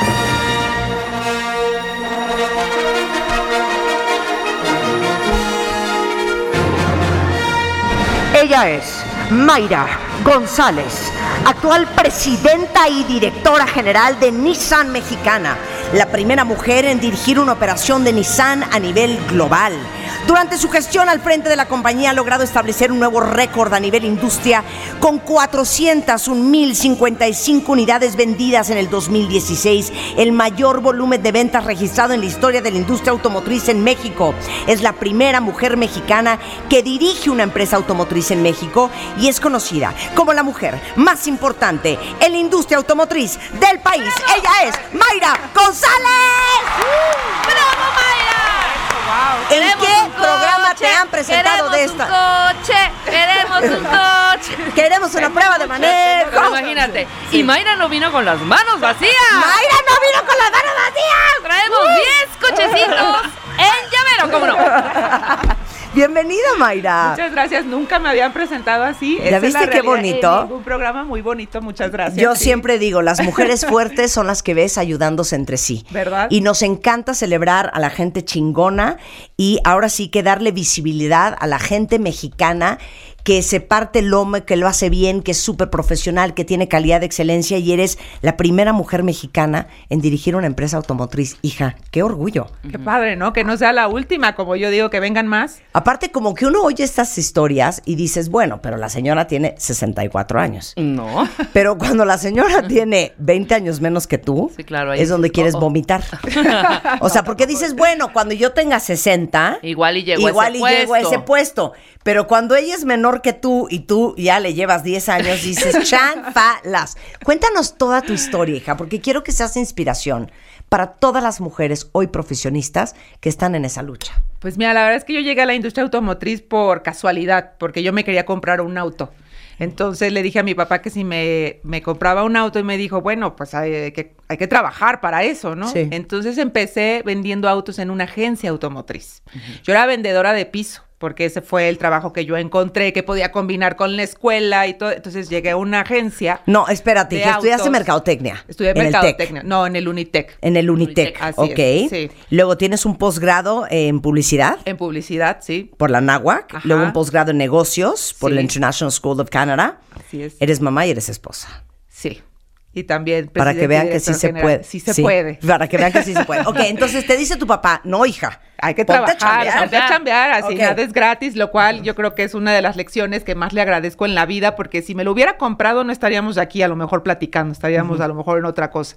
Y empecé y ahí tuve la revelación más grande de mi vida, que es que tengo gasolina en las venas. Yo llegué a ese lugar y dije, esto es lo mío. Entonces llegas a la agencia de vendedora de piso. Sí, claro, con carpeta. Ahorita ya son muy Sí, elegantes, tienen sí, iPads y sí. todo. No, no, yo era con carpeta y de, tener ahí el catálogo y te aprendía la ficha técnica y todo. Ahora todo es muy digital, pero en ese momento, hace 20 años, pues no, no había más que aprendértelo y apesaba todo el tema administrativo. Pero te digo la verdad, yo descubrí ahí que vender un auto en México, comprarte un auto es cumplir un sueño. O sea, Claro. y la parte de entregar el auto era espectacular, porque era la familia tomándose la foto donde me decían, Mayra, vente a la foto, porque tú nos ayudaste a cumplir Es este evento. sueño. Es un evento y llegaba la mamá, la abuelita, el perro, el perico, llegaban todos a la foto a recoger el carro y luego de ahí se iban a festejar, claro. O sea, lo que ustedes no saben es que la industria automotriz está ligada a la restaurantera, porque cada vez que compran un, un carro la gente se, va a festejar, claro, que sí. Claro. Entonces es padrísimo ver ese sueño realidad. Yo dije, este es el camino para cumplir mi sueño. Y empecé ahí vendiendo autos. ¿Y cómo pasas de vendedora de piso a directora general y presidente de Nissan México? Bueno, fueron 20 años después, ¿no? Porque yo empecé hace, pues tenía 19 años cuando estaba en la agencia. Y después paso por invitación de la planta eh, a ser parte del equipo comercial en la financiera de marca, que hoy es la financiera número uno en México, Credinizan, que es mucho más grande y poderosa que algunos bancos incluso. Ujú, ¿Pero, por qué te invitan? Porque, Porque vendías yo- muy bien. Porque vendía muy bien y porque después era la que hacía los créditos y tenía esa relación, digamos, con, con la planta. Entonces dijeron, bueno, ella, ella es buena, vamos a jalárnoslas y ya me fui con ellos. Eso fue hace 17 años, en el 2001. Y ahí empezó toda mi historia, ¿no? Con la, con la alianza eh, Nissan Renault, que ahora es Nissan Renault Mitsubishi, Claro. eh, que es incluso el grupo automotriz más grande del mundo, con, con ahora con Mitsubishi. Y ahí empecé, ¿eh? muchos puestos este, de agresor comercial, como yo decía, porque no era asesor comercial, era agresor comercial, porque empiezas así, ¿no? Desde ir a visitar distribuidores, manejar 20 horas para llegar a Ciudad Juárez. Y ya una vez que llegaba, el reto no era vete sola, que yo era un kamikaze, claro, irme 20 horas manejando sola a Ciudad Juárez. Pero, lo, pero me tardaba más en lo que me recibían, porque los distribuidores al principio no me recibían. Si esta niña que me va a venir aquí a enseñar, ¿no? Y ahí empecé poco a poco con la información, con este, buscando un poquito del lugar, pero yo te iba a Piedras Negras, a Palau, a Nueva Rosita, esos lugares de- del norte que Sí. pocas veces vas, pues yo iba, ¿no? Y la verdad, aprendí muchísimas cosas, hablaba con los vendedores, eh, pues ahí es, donde está la vida, ¿no? De, en los distribuidores. Y poco a poco, en la parte de ventas, después de marketing, después desarrollo de distribuidores, eh, tuve una asignación en Estados Unidos que tu- estuve un tiempo allá, después ya regresé como vicepresidente y hace dos años eh, y dos meses como presidente y director general, que es a donde yo sabía que iba a llegar. ¿Cuándo? No sabía, pero yo sabía que iba a llegar. Tiene 19 mil personas, 19 mil familias, como dices tú, a tu cargo, Mayra. Así es. A ver, ¿cuándo te dijeron eres la nueva presidenta de Nissan Mexicana? Pues eh, me habían dicho que iba a haber cambios en, eh, a nivel global y que si yo estaba de acuerdo en que me propusieran como, como el sucesor de, del que era mi jefe que se fue a China y me dijeron, oye, ¿cómo, cómo ves? Y yo, pues, eh, pues sí, ¿no? Voy, ¿no? Y ya pasó el tiempo y después como dos semanas estaba en un desayuno y me habla el que era mi jefe anterior y me llama y me dice, oye Mayra, quiero ser el primero en decirte que vengo saliendo de la Junta de París, en la Junta Global de la Alianza de Recursos Humanos, y todos acaban de acordar que tú vas a ser la primera mujer llevando la cuarta operación más importante del mundo en Nissan, que es México. Eh, ¿Estás lista? Y yo, Pues no, pero voy a aprender y lo voy a hacer bien y también no estaba lista para muchas etapas de mi vida, pero lo voy a hacer y, y aquí es donde puedo demostrar que los mexicanos y que las mujeres somos capaces de tener este puesto. Para todas las mujeres que te están escuchando, que todavía batallan por el hecho de ser mujeres en industrias que son mayoritariamente masculinas, o en un país en general que todavía tenemos una gran cultura machista, Sí. ¿cuáles fueron tus grandes retos y tus grandes aprendizajes? Yo creo que uno es que te la tienes que creer. Y por lo menos si vas a morir, pues muérete en el intento.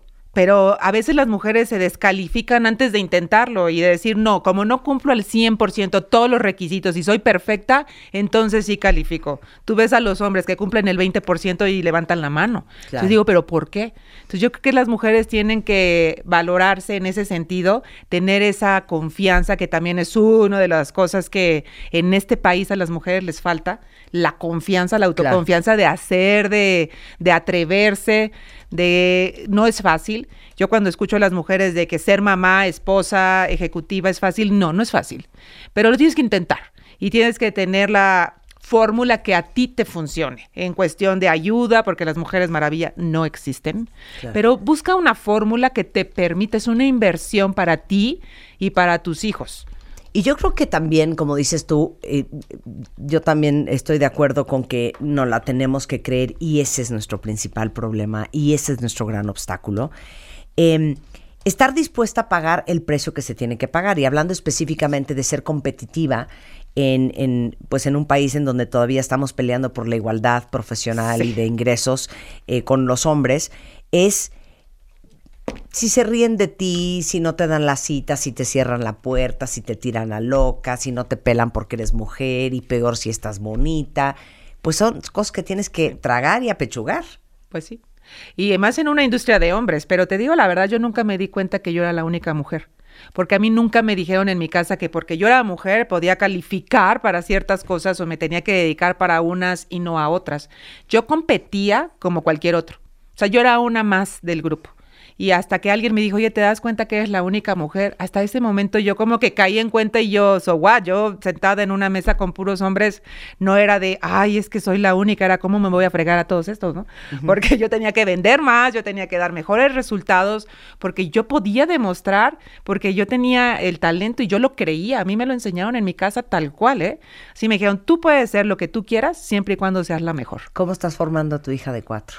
Yo creo que de la misma manera que a mí me formaron. Y sobre todo que para ella es más fácil porque ella lo ve con el ejemplo de todos los días. Y ella dice que las mamás trabajan y que las mamás viajan. Y cuando estaba en este tema de ¿y qué quieres ser de grande en la escuela? Se voltea un día y me dice, mamá, pero ¿por qué tengo que ser una cosa? Yo quiero ser dos. O sea, yo quiero ser veterinaria y quiero ser maestra. Yo no solo quiero ser una. Y yo volteo y le digo, pues claro, tú puedes ser lo que tú quieras. Oye, que si quieres ser mecánico, tú puedes ser lo que tú quieras. Entonces, eso es lo- las no no este no nos enseñan a competir y las mamás tenemos que formar líderes en la casa. Con el pensamiento, con el ejemplo, con la mentalidad, con porque desde chicos, ¿cómo no cómo vas a competir? No, claro que vas a competir y vas a ganar, ¿no? No nos enseñan a competir, por eso las mujeres llegamos y ay, es que cómo voy a decir que quiero ganar igual. ¿Y cómo les voy a decir que quiero ese puesto? Van a decir que soy una aborazada. Eh, pero pero ¿por qué? Claro.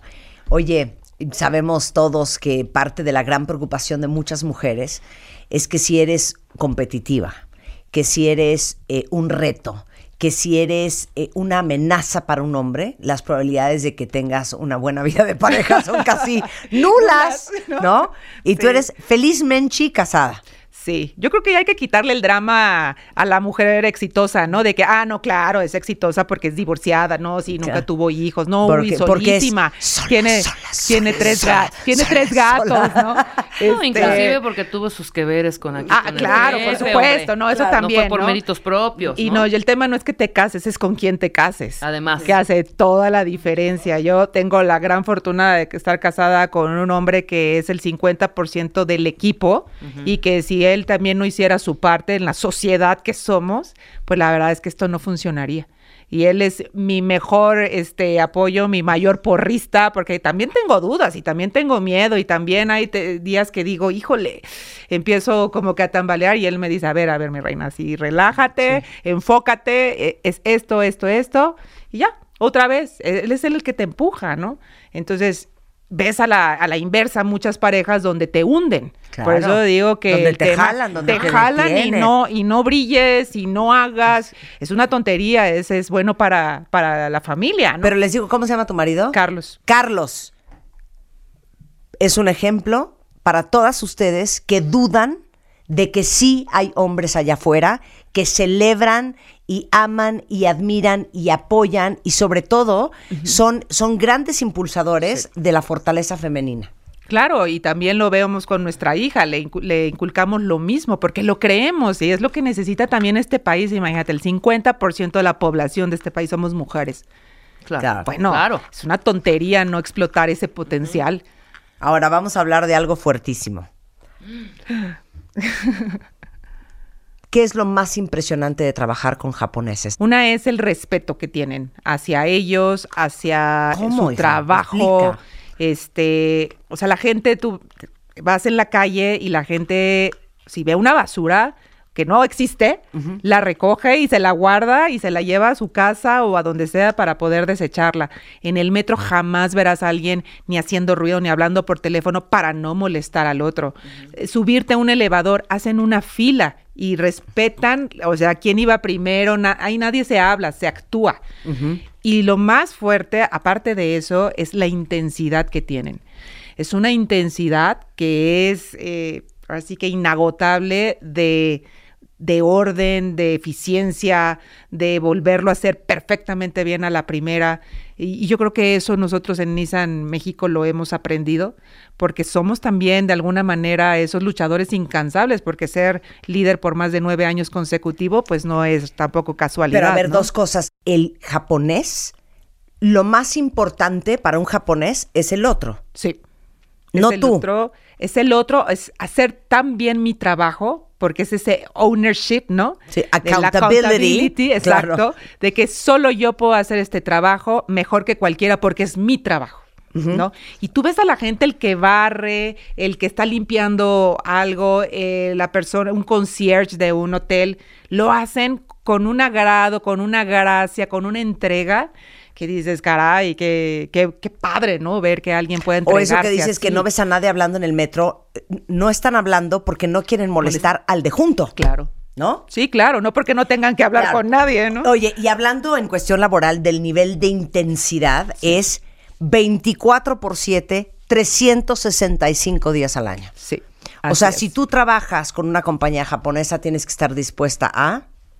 pues a trabajar muy fuerte y sobre todo como más que japonesa somos una empresa global, ¿no? Y tenemos operaciones en todas partes del mundo. Entonces a lo mejor aquí en México, incluso por el cambio de horario, hay juntas que tengo de la una de la mañana a 5 de la mañana. No te voy a decir que diario, pero sí, requiere ese Y tipo tienes de que estar dispuesto. Y tienes que estar ahí. Y, Y te pueden en la llamar el sábado a las 11 de la noche. Claro, por supuesto. Y Y, en tienes que domingo estar y ahí. en vacaciones y todo. Y eso no significa que no entendamos el tema del, ni- del, del, eh, balance de vida, simplemente que ese es lo que necesita el negocio. Y tú tienes que estar ahí. Y la verdad es que yo vengo de la cultura del esfuerzo. Yo no conozco otra fórmula de éxito. Mientras Sí. más trabajo, mejor me va. Claro, ¿no? Entonces, eso es lo que también necesitamos entender. Entonces, es el ADN que tiene Nissan. Somos guerreros. Pero eso es impresionante, porque nosotros que como discutimos cuentavientes de esto nuevo, de que no, pero es que yo quiero irme a hacer clases de yoga a las Oye, 5. Marta, pero me tengo que ir a las 5 por... Tengo clases. ¿Qué pasó, hijo? Pues, ¿cómo? Voy a ir a pasear a mi perro. Una cosa es flexibilidad, que sí, la tenemos, pero la otra que también hay cosas que el negocio no va a poder esperar porque no se puede.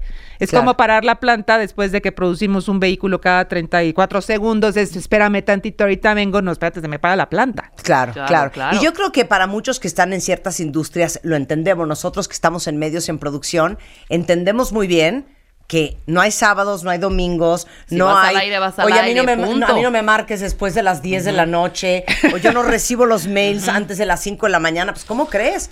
Es de partirse el alma. Pero ¿sabes qué? Que lo disfrutes. Claro. no que lo también. sufras. Yo 100%. lo disfruto todo. Me dicen, ¿cuándo paras? Nunca. ¿Por qué? Porque me encanta lo que hago. Porque lo disfruto, porque estoy comprometida, porque me, porque soy responsable de muchas familias. Sí. Eso es lo que me gusta. Claro. Todas quieren saber cómo le haces el marido, la hija y, Y ser la trabajo. presidenta de Nissan. ¿Cómo le hago? Pues es que yo sigo siendo la misma persona todo el tiempo. O sea, yo soy Mayra, pero tomando decisiones a veces como presidente, a veces como mamá, a veces como, eh, como esposa, como hija. Mu- soy muchas cosas. Yo también como mi hija, no solo quiero ser una, quiero ser muchas cosas, ¿no? Y eso un día y vas tomando decisiones a lo largo del día y tienes que estar tranquila de las decisiones que tomes, no tranquila de tu jefe o tu mamá o tu vecina. Es, si tú estás tranquila, yo creo que funciona. Y las vas tomando una a la vez, es un día a la vez, porque si me pienso, ay, ¿qué voy a hacer en dos años? No me muero. Claro. Yo siempre he pensado que la diferencia entre la gente que tiene éxito y la gente que no lo tiene en la vida es la gente que hace las cosas a pesar de y la gente que está dispuesta a pagar el precio. Si te quieres ir a hacer faciales todos los días y quieres comer con tus amigas y te la quieres llevar leve, pero quieres hacer meditación y yoga a las 5 de la tarde de lunes a viernes, sábado y domingo quieres irte de viaje, pero quieres ser la presidenta de una compañía, va a ser muy complicado. Va a estar más complicado. Va a ser muy Va a complicado. estar más complicado. ¿Cuáles son los precios que pagas y cuáles son tus grandes retos personales todos los días? Pues yo la verdad no lo veo como pagar un precio. Yo lo veo como que hay decisiones que tengo que tomar todos los días y hay cosas que sí son negociables y otras que no son negociables. El festival de mi hija de diciembre no es negociable, no me importa lo que haya en la empresa, no es negociable. Claro. Pero hay cosas que no son negociables, como que tengo que ir a Japón cada Dos cierto semanas, tiempo, sí, pues. dos semanas, pues no es negociable, ¿no? Pero para eso está este eh, mi equipo en casa y tu este sistema de apoyo para que eso funcione, porque si no no estoy ni aquí ni allá. Y te digo, no lo veo como un precio, retos muchísimos, muchísimos como industria, como país, como generaciones, sí vemos muchos retos, pero la verdad contentos porque creo que el tema de la industria automotriz está eh, evolucionando y se está transformando con un tema más de, you know, este, movilidad eh, autónoma, conectada, eléctrica, que nosotros Claro. hemos trabajado mucho. Esta pregunta va a estar infernal, Mayra. ¿Están listos, cuentavientes? La pregunta es para ustedes, ¿eh? Para todas las nuevas generaciones que te están escuchando. Los chavos de 19, 20, 22, 23, 25, 27, 28, que son de otra generación. Eh, ¿Cuál sería tu más grande consejo para que realmente alcancen sus sueños y se vuelvan gente profesionalmente exitosa? Aguanten vara lo que les diga Mayra, ¿eh? Aguanten. Yo les diría que... Pon sin- atención a la, tú también. que sin prisa, pero sin pausa. Y que la cultura del esfuerzo siempre dará resultados. Nada se da eh, gratis, nada existe de manera fácil y que si no le ponen esfuerzo y le dan tiempo al tiempo para que las cosas maduren y es por ley natural de las cosas, no va a pasar. Yo tengo una lámina cuando doy conferencias que dice, el talento está sobrevalorado. ¿Quieres tener éxito en la vida? No es de que, es que él nació súper talentoso y yo no. El éxito se consigue trabajando, trabajando, trabajando y trabajando. Así es. No podría estar más de acuerdo. Esa es, esa es la fórmula. Oye, qué felicidad tenerte en el programa, qué felicidad muchas poderte gracias. celebrar, felicidades a Carlos, porque es un ejemplo de que sí hay hombres afuera que son grandes impulsadores de las mujeres y un ejemplo de una mujer que has it all. Que seguramente te faltarán tus cosas y Sí, tendrás claro. tus batallas sí, por internas, por pero supuesto, sí. una cosa no debe de estar peleada con la otra. No, inténtenlo. Por lo menos si ven que no es lo suyo, bueno, ya lo intentaron y estás de acuerdo. Y si sí, ¿y qué tal si sí? Qué padre, ¿no? Claro, y si quieren este, llenar de flores a Mayra en redes sociales es arroba 23 Mayra González, es la actual presidenta y directora general de Nissan Mexicana, la primera mujer mexicana que dirige una empresa automotriz en este país. Un aplauso para Mayra. Regresamos del corte. Estás escuchando lo mejor de Marta de Baile. Regresamos. Estás escuchando lo mejor de Marta de Baile. Lo mejor de Marta de Baile. Regresamos. Pero ya nos vamos a comportar. Hoy se los prometemos cuentavientes, hoy nos vamos a portar muy serios, Hoy muy sí. profesionales. No importa que hay- aquí hay una familiaridad, que aquí hay una hermandad. Ajá, una hermandad y sobre todo solidaridad con el especialista en cuestión. Y sobre todo con su especialidad. Más que nada. Claro, Vamos a ser claro. muy respetuosas. El tema es, ¿qué quieren los reclutadores de su personal? El tiburón de bailes en la house. O sea, ¿por qué creen que no se han quedado en la chamba que estaban buscando?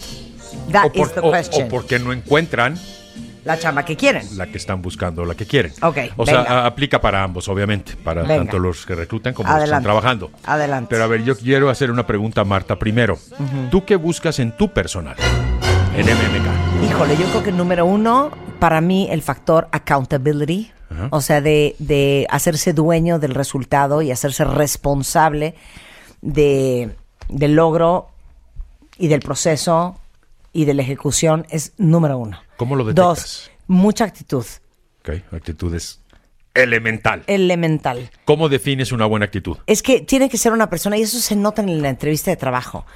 Tiene que ser una persona con energía, que hable con pasión, porque cuando uno está hablando de algo que le encanta, es imposible que hables de, bueno, eh, yo eh, soy eh, administrador, eh, bueno, tengo 26 años de exp- O sea, yo quiero oír ese fuego en la voz, ese, ese entusiasmo, esa emoción, esa excitación Y no de es lo solo que oírlo, haces. Porque es eso, sentirlo. claro, porque eso es algo que se transmite al resto del equipo en casos de puesto de liderazgo.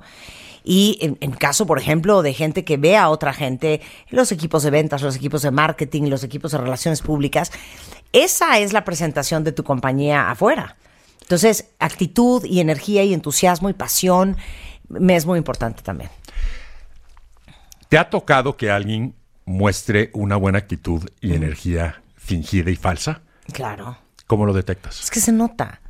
Se nota cuando no es parte de tu personalidad. Se te nota en los ojos, se te nota en la, en la gesticulación de la boca, en el tono de voz. Como que es muy forzado. Sí, muy forzado. Pero mucho más importante, se siente. Sí, exacto. Porque he enfatizado muchas veces que en una entrevista se evalúan tres lenguajes, verbal, corporal y sensorial. Ujú.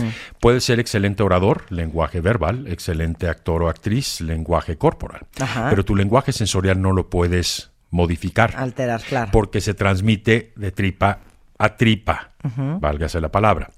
Llegado el momento en que tus entrevistadores están evaluando a los candidatos, uno de ellos comenta, me gustó mucho Rebeca, pero hay algo que no me convenció de ella. Sí. ¿De Y- ella o de ella? No, de ella. De ella, ok, se vale. Su cabello. Su cabello. Ujú. Entonces, un segundo pregunta qué es y el primero responde muy asertivamente, no lo sé, porque no lo sabe, porque no es racional, es Emocional. sensorial. La mayoría de mis clientes llegan con una energía baja, Ujú. ¿ok? y sobre todo los hombres, Pero porque también definan que es una energía baja, ¿eh? O sea, una gente ser- es- hablando de No, pero hay gente que de pronto No, ¿sabes? una- es una una energía- persona seria, una persona que No, no, no, no, no. Ha- hablo- pero hablo- objetivamente decir O sea, la- sabe la- lo que quiere, la pero pues es la seria. energía la pierdes. No, no, no, no estoy hablando de seriedad. Estoy hablando de que están golpeados, demacrados, tensos, presionados. Y esa parte no la puedes disfrazar. Claro. Por tanto, muestras también aprehensión y desesperación en la entrevista. Y si se me va esta oportunidad, es la única que tengo, no me, han salido, no me ha salido otra. Es bien interesante, cuando menos deseas algo es cuando te cae. Claro, sí. Y cuando más lo persigues y estás tenso. O sea, tampoco sentirte ham- hambreado, ¿no? No, claro que no, por supuesto que no. Entonces, algo que los reclutadores comúnmente hacen, que yo no estoy de acuerdo, es, ¿cuánto estabas ganando? 20 mil pesos. ¿Hace cuánto que no trabajas? Cuatro meses. Tú ya no vales 20. Porque estás desempleado.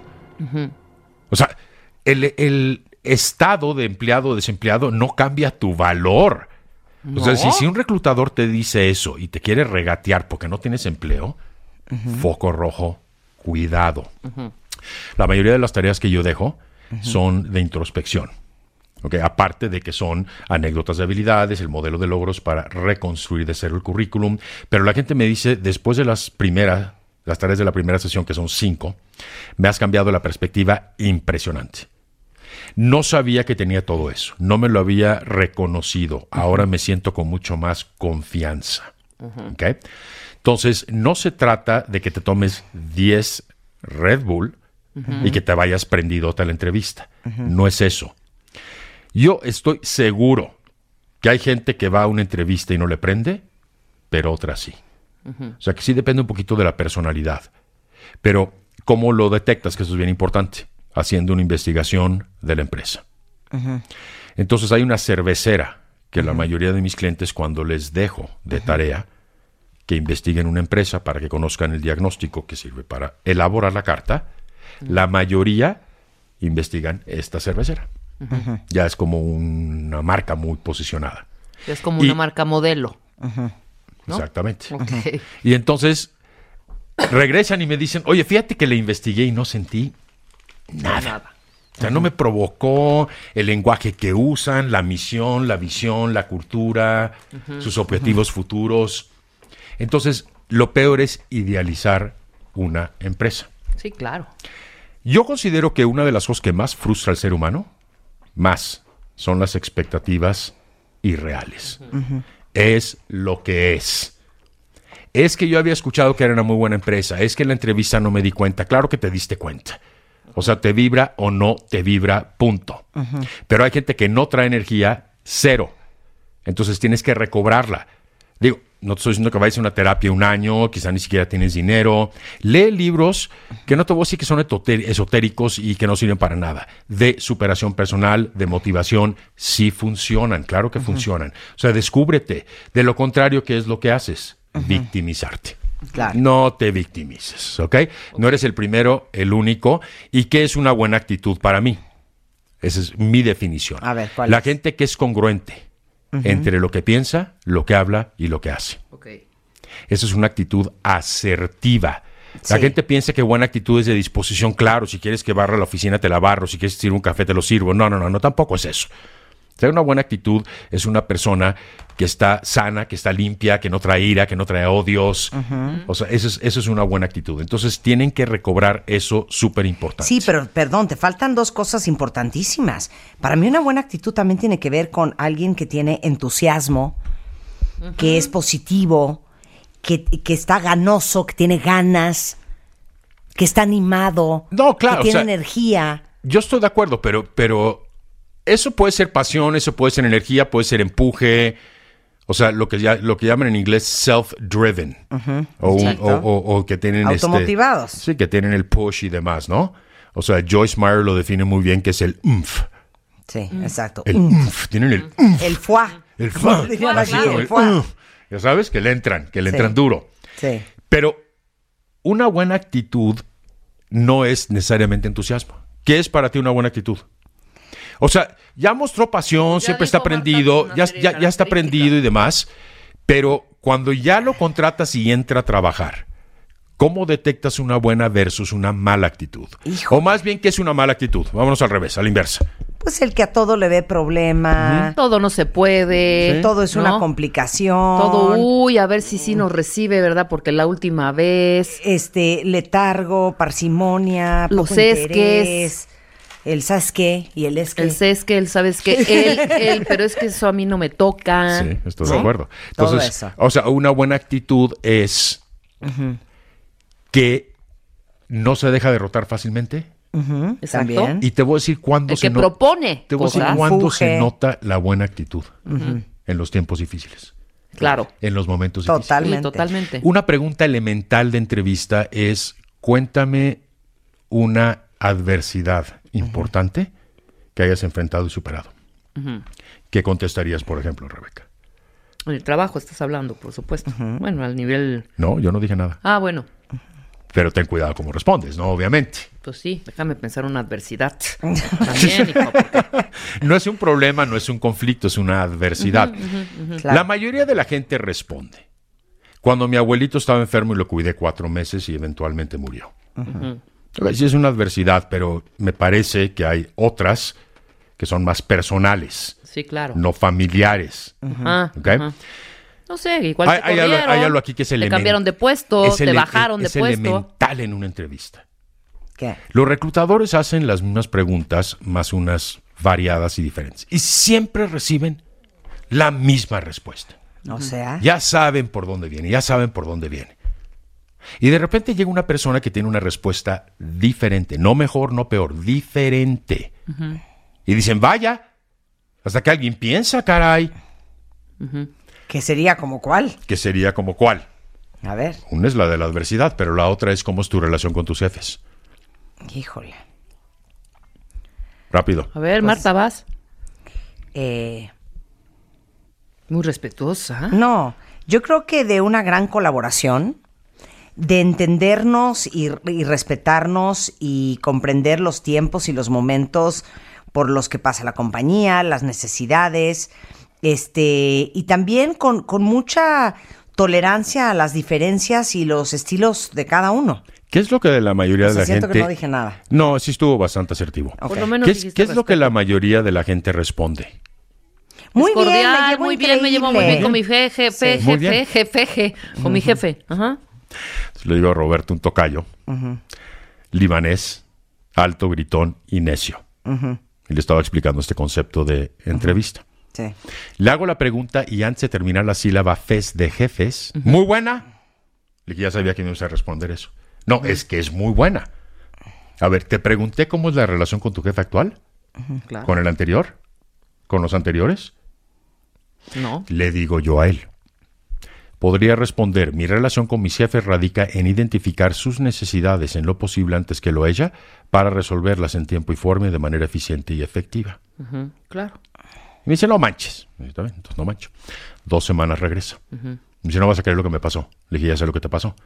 ¿Cómo sabes si no te he dicho? Porque ya lo sé. Te hicieron la pregunta. Me dice, a ver, dime, te hicieron la pregunta. ¿Cómo sabías? Oh, pues. Claro. Por eso llevo 15 años haciendo esto. Y que contestaste algo similar a lo que me dijiste. Me comenta, como que no queriendo darme el crédito. Contexto. Headhunter, 52 años, 30 reclutando y senior. Le respondió, nunca me han dado una respuesta a esa pregunta de esa manera. ¿Quién Eso le contestó? el- el El reclutador. El pues, ¿qué headhunter. A él, claro. Y por ese tipo de pensamiento que es diferente, le vas a encantar a mi cliente. ¡Ey! ¡Órale! Pero fíjate cómo te diste cuenta en esa pregunta. Y él peleándote. La buena actitud. Sí, porque le, le encantaba pelear para todo en sesión. Sí. Porque era necio. Pero no mala onda, sino por retar. Y entonces, fíjate la disposición de actitud en esa respuesta. Esa es una buena actitud. Exactamente. Es una gran actitud. Claro. Pero en la adversidad es cuando se ponen a prueba muchas de las habilidades. Principios, valores, ética. Cuéntame de una adversidad importante. Es la segunda A vez ver, que te Roberto, te cuento de una adversidad importante. Deja de burlarte, que es una pregunta no, no me importante, estoy, ¿eh? no, no, no, no, no, no, no, no. payaseando, Rebeca. No, no me estoy A ver. payaseando, pero es que estoy pensando de verdad en una adversidad. O sea, he tenido problemas en el trabajo, he tenido eh, problemas técnicos, problemas entre, eh, en el- entre los equipos. He tenido pro- ese tipo problema de... es una cosa más objetiva, que lleva una metodología, pensamiento estratégico, toma de decisiones rápida. Adversidad es más emocional. O sea que yo no te estoy diciendo que tengas la mejor Pero es que no quiero poner de No, ejemplo, no. sí, cuando se murió mi abuela, entonces no quiero poner eso. Claro. Porque lo separo completamente. ¿Sabes? No es tanto que lo separes, es una respuesta un poquito estereotipada y es lo que la mayoría responde. Bueno, te puedo decir, ante la adversidad personal, trato de no mezclarla con el trabajo, porque eso, de verdad eso eso, no, es... eso no fue lo que te pregunté, Mm. porque quiero un ejemplo, no lo que piensas de la adversidad. Ujú.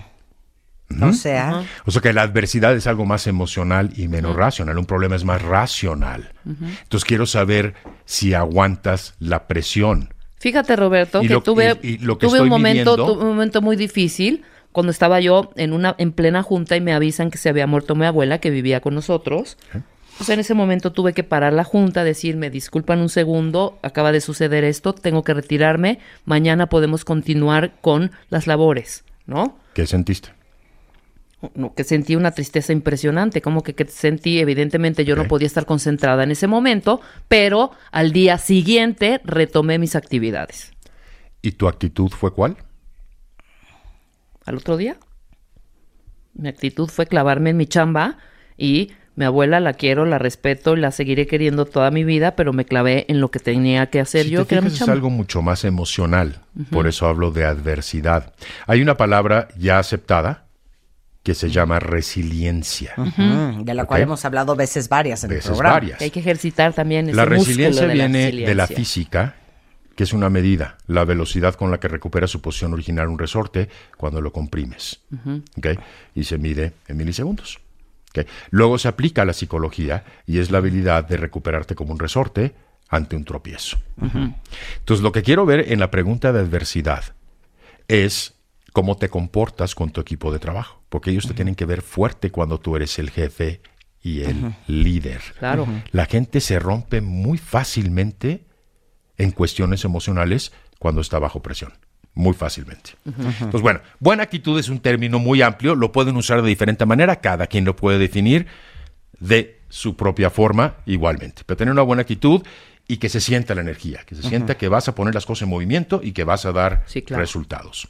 Ese es el primer punto. Segundo punto, objetivos claros. Cuando tú le preguntas a una persona dónde te ves en 2, 5 y 10 años, no tienen la menor idea. Qué horror. No tienen la menor idea. Algunos que tienen idea me argumentan, si yo doy un objetivo específico, puedo quedarme fuera de la terna si el objetivo que estoy buscando no concuerda con el que busca el reclutador. Sí, sí, es Ujú. cierto, te puedes quedar fuera. Claro.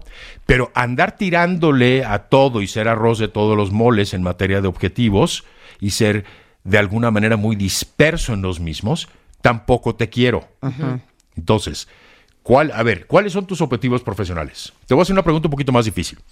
¿Cómo mí difieren tus... Rebe- a Rebeca, a ver, va. Ok. ¿Cómo difieren tus objetivos profesionales hoy a futuro?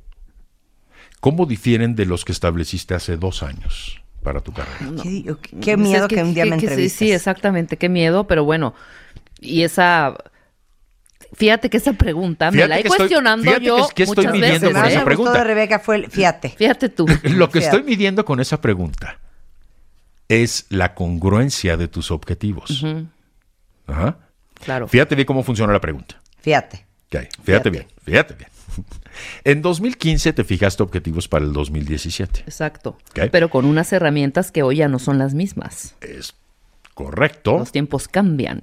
Pero el objetivo no necesariamente. No, estoy de acuerdo. Ah. Estoy de acuerdo. Entonces la meta no necesariamente, pero el camino hacia la meta sí. Eso me queda clarísimo. Hoy 2017 estableces objetivos para el 2019. Ujú. ¿Cómo difieren? Es que son firmes mis objetivos. Eso es una muy buena respuesta. Entonces, porque si estás bandeando, entonces no, no, no conoces la Exactamente, meta, no, no, tú- tú el puedes destino. estar, claro. No conoces tu destino profesional, no tienes un plan de carrera, no tienes una trayectoria. Claro. Te andas nada más moviendo, que se llama el síndrome de las cataratas del Niágara. Ujú. O sea, ¿Qué tú vas, tú vas con las cataratas, ¿ok? Y estás acostado en el barco, un barquito si quieres, todo el día contemplando el cielo. Y a dónde te entre lleve. el sol y las estrellas, a donde te lleve. Y de repente, un día oyes un ruido impresionante. Te asomas por el borde del barquito y estás a dos metros de la caída de las cataratas. No, me muero. Ahora sí ponte a remar. Sí, O sea, claro. no, no, claro. no, no. Eso es lo que la gente hace, nada más va y va y va. Y de repente ahí viene el terremoto y entonces o ahí viene la caída de las Y es cataratas. cuando hay que actuar, claro. Y entonces ahí te pones a remar, ¿no? Entonces no tienes un objetivo. Si no tienes un objetivo, no tienes un camino que tienes que ir obviamente corrigiendo. Ok. NASA, cuando mandan la primera persona a la luna.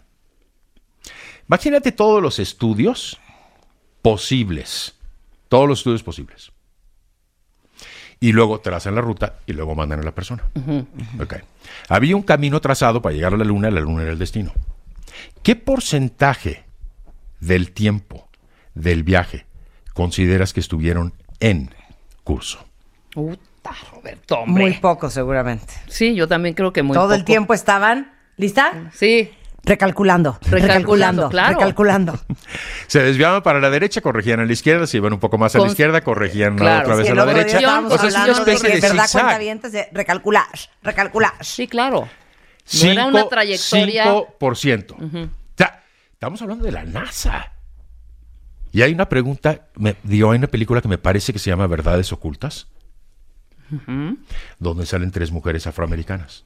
Sí. Gracias a una de ellas, pudo la NASA poner un orbe en, en órbita a una persona. Sí, Hidden Figures. Hidden Sí, Figures. sí no, la no, no, vimos. no, maravilloso. Sí, la vi. Maravilloso. Si ellos estuvieron 5% 100% en curso. Imagínate tú. Pero tenían un destino claro. Sabían a dónde iban a llegar. ¿ok? Entonces, tú, eh, contesta ahora la pregunta. ¿Cómo difieren tus objetivos a dos años, hace dos años, a los que estás estableciendo el día de hoy? Es más, ¿sabes qué, hija? Porque soy tu amiga. Te voy a dar el corte comercial, ¿va? Eh, es bien difícil esa A ver, pregunta. contesten ustedes en Twitter y en Facebook. A ver, ¿cómo, o ¿cómo es otra vez la pregunta? ¿Cómo difieren tus objetivos a dos años actuales con los que estableciste hace dos años? Sensacional. Regresando del corte en W Radio. Estás escuchando lo mejor de Marta de Baile. Regresamos. Todos tenemos una historia que contar y un pasado que manejar. Y un pasado que manejar. La forma en la que cada uno de nosotros nos contamos nuestra propia historia es lo que hace la diferencia. Aprendamos a coleccionar lecciones y no coleccionar fracasos, porque lo que te pasa a ti no tiene que pasarle a tu alma. Este 30 de agosto, el arte de lograr la vida que quieres. 8 de la noche. Centro Cultural Teatro 1. Boletos en ticketmaster.com.mx. Estás escuchando lo mejor de Marta de Baile. Regresamos. Estamos de regreso en W Radio y estamos con el tiburón de baile entendiendo qué quieren los reclutadores de su personal. Y antes de irnos a corte, les hice una pregunta a todos ustedes. Los objetivos que se fijaron hace dos años, ¿en qué han cambiado? A los que estás estableciendo hoy. Exactamente. Mira, Roberto, no han cambiado, no han diferido mucho. Ok, muy bien. Muy bien. Mis objetivos son firmes. Sí he tenido que de pronto, como nuevamente, tomar el, tomar el timón y dirigirme de acuerdo a cómo están las circunstancias, pero el punto final es el punto final.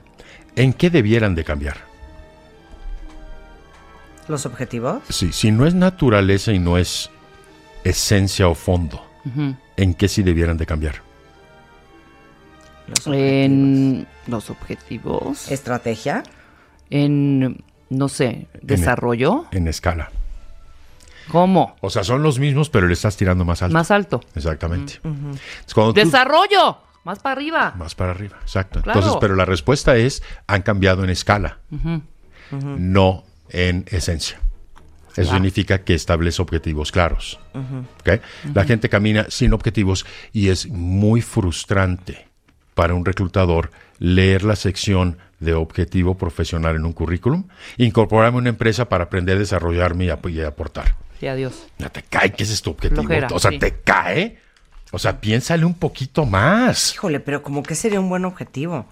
Ni me poner hincharme de lana, No, agarrar no, no, el puesto no, de no, director pero- general y retirarme en 10 años. No, obviamente no. Eh, recordemos que a la empresa le interesa lo que necesita, no lo que tú necesitas. Sí, por supuesto, o sea, exacto, o sea, más bien O sea, armar y- un, y- un mega emporio de, lo- de, lo- de- de esa compañía, quizá, no Sí, sé. y, ahí, y ahí tiene que ser un objetivo cuando solamente use el currículum y no la carta. Por eso recomiendo la carta, porque la carta es la que personaliza tu perfil frente al reclutador.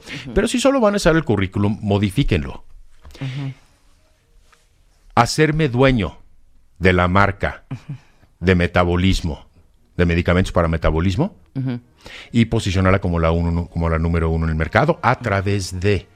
Ya me explicas cómo, ahí me estás dando un poquito de tu forma personal de actuar.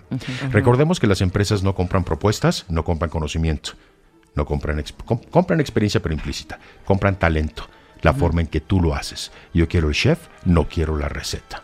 Entonces el clásico objetivo estereotipado, mejor omítanlo, por favor.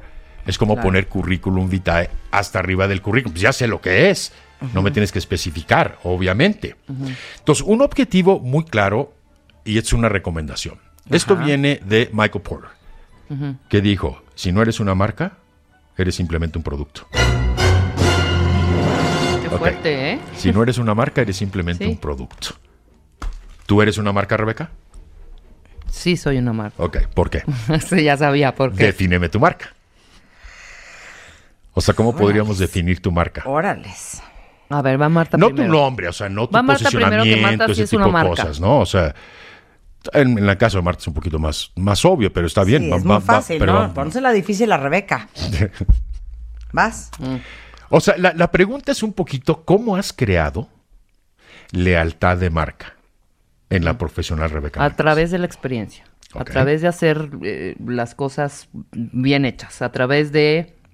Ok, esa es la forma en que te has convertido Ahora, en ¿qué una marca. estás, es- qué estás, ahora qué quieres? ¿La ¿Qué- esencia o qué? ¿Qué marca eres?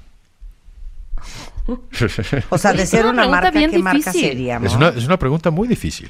Claro. O sea, ¿me estás preguntando qué marca soy? O sea, que yo me compare Si con no algo eres más. una marca, eres un simple producto. ¿Estamos? Ok. Eso es Bueno, para una empresa, es marca para un producto y un ¿qué tipo servicio, pero también Una para un talento. Que está, des- eh, que está bastante posicionada, Ok. que has- hemos eh, sabido venderla muy bien con el equipo, que ha estado eh, desarrollándose continuamente, actualizándose todo el tiempo A ver, ¿cómo se mide una marca? ¿Cómo se segmenta una marca? a través de un... O de sea, un- tienes un producto, Ujú. ¿ok? Vamos a suponer que es una corbata, ¿ok? Y hay diferentes marcas. Ujú. ¿Cómo se posiciona y se segmenta una marca? No, dependiendo del target que le quieras llegar, evidentemente, tienes que hacer una investigación de mercado. Entonces, ¿No? entonces, ¿a qué target le quieres llegar? A ver, tú ponlo. ¿Qué tipo de empresa sería? No sé, Dime una. Apple. Ok. Llegas a Apple, tú eres una marca. Ujú. Apple es una marca. ¿Cómo se ha posicionado Apple?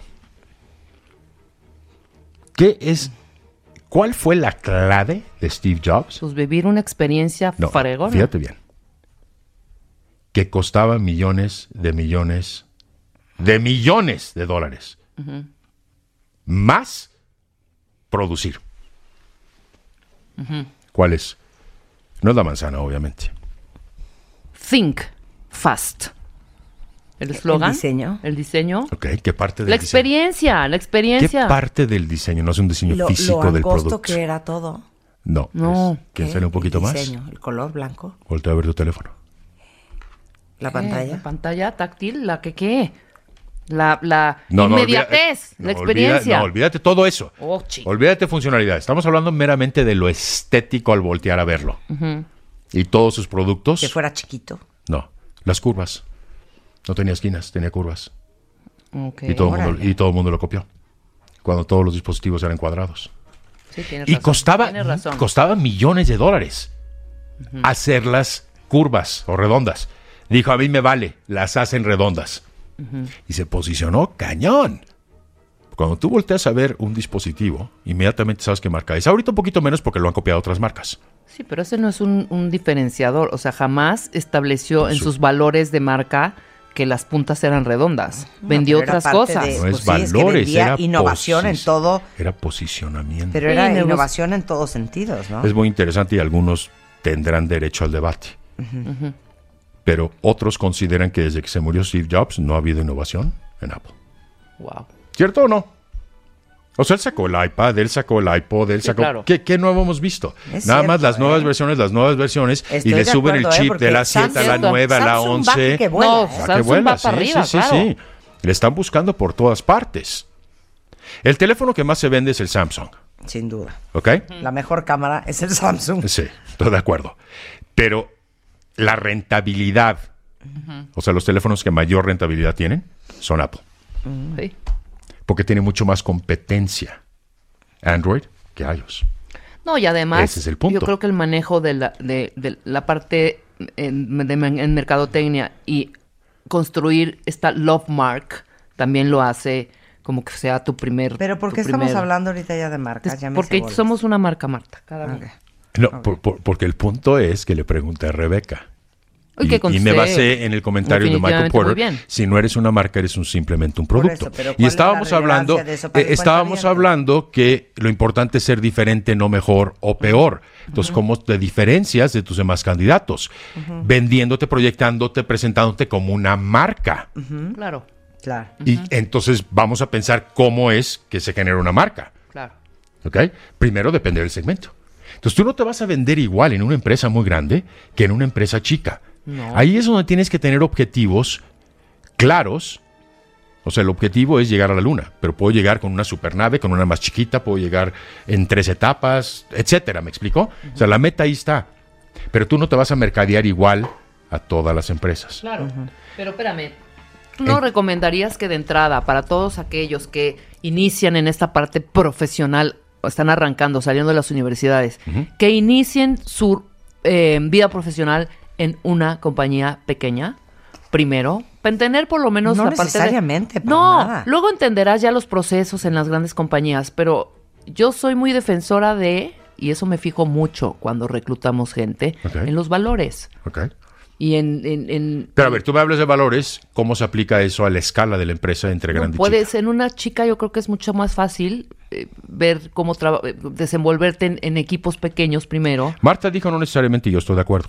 ya después Estoy de acuerdo porque me- procesos. por- Grandes corporaciones porque- con no. estructuras, procesos, Por manuales. eso, eso son lo aprendes después, eso lo vas a es que Por ese eso no es eso el lo vas a punto. aprender- El punto es, después. depende mucho de tu personalidad. Ujú, también. Si eres muy cuadrado, o sea, Marta y yo no trabajaríamos para empresas que son muy cuadradas by the book.